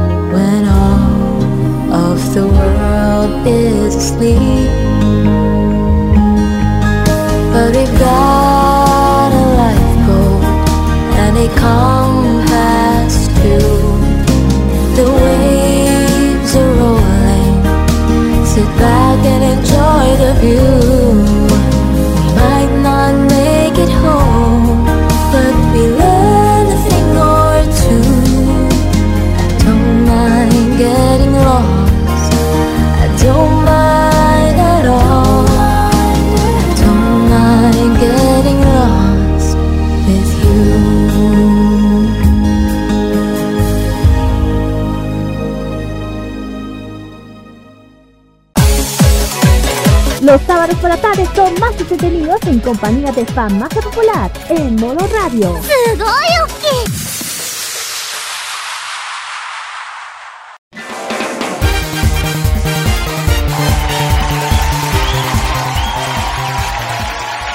Y de esta manera vamos cerrando este capítulo largo de Farmacia Popular. Sí, nos extendimos un poquito aprovechándonos del, de la- las vacaciones que se tomaron los imbatibles durante este tiempo. Pero más allá de ello, hay que mandar el saludo a los componentes del programa, entre los cuales yo me en- encuentro, comenzando por Lore, Nati, Segundo Fernández y Roberto Camaño, quienes me acompañan cada sábado a la noche. Un gran saludo para todos ellos. Y nada, a descansar se ha dicho, chiquillos. Así que. Pues bien, vamos con los saludos. Kira, te parte. Sí, después de hoy día no voy a olvidar nunca, te digo. Lol. En fin, eh, sí, un saludo muy grande, bueno, a todos que nos hayan escuchado, eh, especialmente a mis amigos, a la, un saludo a la Alice, a Raver, especialmente un, un, muy, muy, muy, muy, muy especial porque está de cumpleaños nuestro compañero, amigo, gamer, más, cantante, ¿verdad? Annie Singer también, el gran Dani. Exactamente. Un, un gran feliz cumpleaños al Danito lindo precioso, que le está, bien, le está yendo muy bien. Vayan y sigan, apóyenlo en su eh, streaming, chiquillo, en el Twitch. Ayudándole un poquito a su publicidad. Eh, también un saludo muy grande a mi academia de Hangul, donde estoy estudiando, que hoy día mejor ni digo. Eh, y nada, y ya saben chiquillos, todas las canciones que acabamos de escuchar del K-pop lo pueden escuchar de lunes a viernes de K-Mock Express de 5 a 7 de la tarde de forma libre. Si desean algún especial, ya lo- aunque lo repito, lo digo igual, pueden escribir en Instagram o en Facebook, que es lo que quieren y que desean escuchar nuevamente. Eso, termino. Así es. Gracias, Kira. Carlos Pinto. Eh, como ya les dije, saludo especial a toda la gente que nos han escuchado ante el transcurso del programa. Al- también yo mando saludos también al Dan, a Alice a toda la gente que nos están siguiendo en mis redes sociales, a mis compañeros de pega y a mis amigos que me han comentado últimamente, José Pérez y también a las comunidades también. Y nada más, la invitación para que nos acompañen ya también el jueves con otro capítulo de Kmod y por mi parte los veo más adelante en el YouTube de HTV con otro capítulo de esta transmisión es ilegal. Y bueno saludos también a mis amigos que, que que los veo siempre. Eso y como siempre youtube.com archivos retro archivos modernos siempre subiendo muchísimo material retro y moderno que circula por ahí Sí, oye, me gustan mucho sus materiales. ¿eh? Muy interesante publicidad y programas que uno recuerda antes. Pues bien, eh, yo ya había anticipado, saludos imbatibles, también eh, eh, saludar, sumarme los saludos a Dani, mm, ha sido un gran compañero nuestro en eh, este tiempo. Y nada, un saludo para ti Dani, feliz cumpleaños, disfruta mucho este día y sin duda alguna eh, esperemos ojalá que hayas disfrutado de la misma manera este este día este día sábado. En algún momento nos vamos a juntar nos vamos a volver a ver así que y sin duda alguna el gran saludo va para ti. Pues bien con esto cerramos esta familia popular por el día de hoy. Eh, nos despedimos. Recuerden mañana a las 15 horas se repite este capítulo para que ustedes lo vuelvan a escuchar. Y desde luego nuestros eh, de- y desde luego eh, pueden escuchar el podcast de nuestro programa a partir del día lunes para que ustedes puedan sintonizarlo. Nos despedimos y nos vamos a hacer con música. Como habíamos, yo- nosotros desde el fondo estábamos con eh, off, the record, estábamos preguntándonos de este dúo musical que se llama Beers, que es un dúo musical japonés que no tiene mucha información, pero sí dejó un gran disco, un gran- una gran producción musical de nombre Mistress, que ustedes pueden buscar en YouTube, búsquenlo nomás, eh, para que ustedes lo puedan descubrir. Y vamos a escuchar la canción Kawareta Waipa, tema con el cual despedimos esta famosa popular por el día de hoy. Es un tema bastante viejo, City Pop del año 83, así que los dejamos con este tema y será hasta el próximo sábado con más entretenimiento friki acá en Farmacia Popular. Nos vemos, de mi parte nos vemos el lunes tanto en Tolerancia Cerdo como en eh, como también en la cajita con Roberto Camaño. Buenas noches, muchas gracias. Y quédense en la con la mejor música acá en modo radio para esta noche de sábado. Chao. Chao, chiquillos, nos vemos. sayonara, Matani. Bye bye.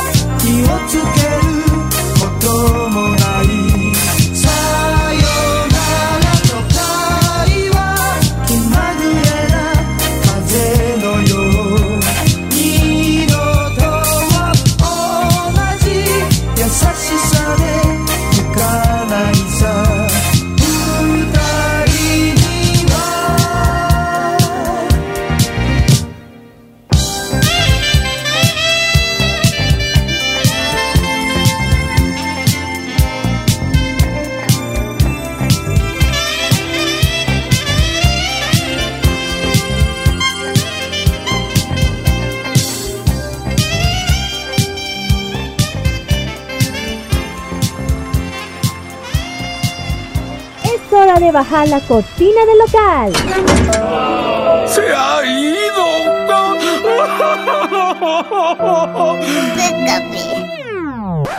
Pero no te preocupes. En siete días más, Kira, Carlos, Daniel y Roque volverán a atenderte con la mejor disposición y con los mejores remedios que te harán llevar en un instante a las tierras del oriente. La Patria Friki puede descansar a partir de ahora por la Farmacia Popular. Déjate atender a partir de ese momento en modo radio. Hasta la vista. Adiós. Forward. Que les vaya chévere. Adiós. Sayonara, troncos. Adiós. Adiós. Adiós. ¡La voten! Adiós. Adiós. Opiniones emitidas en este programa son de exclusiva responsabilidad de quienes las emiten y no representan necesariamente el pensamiento de modoradio.cl.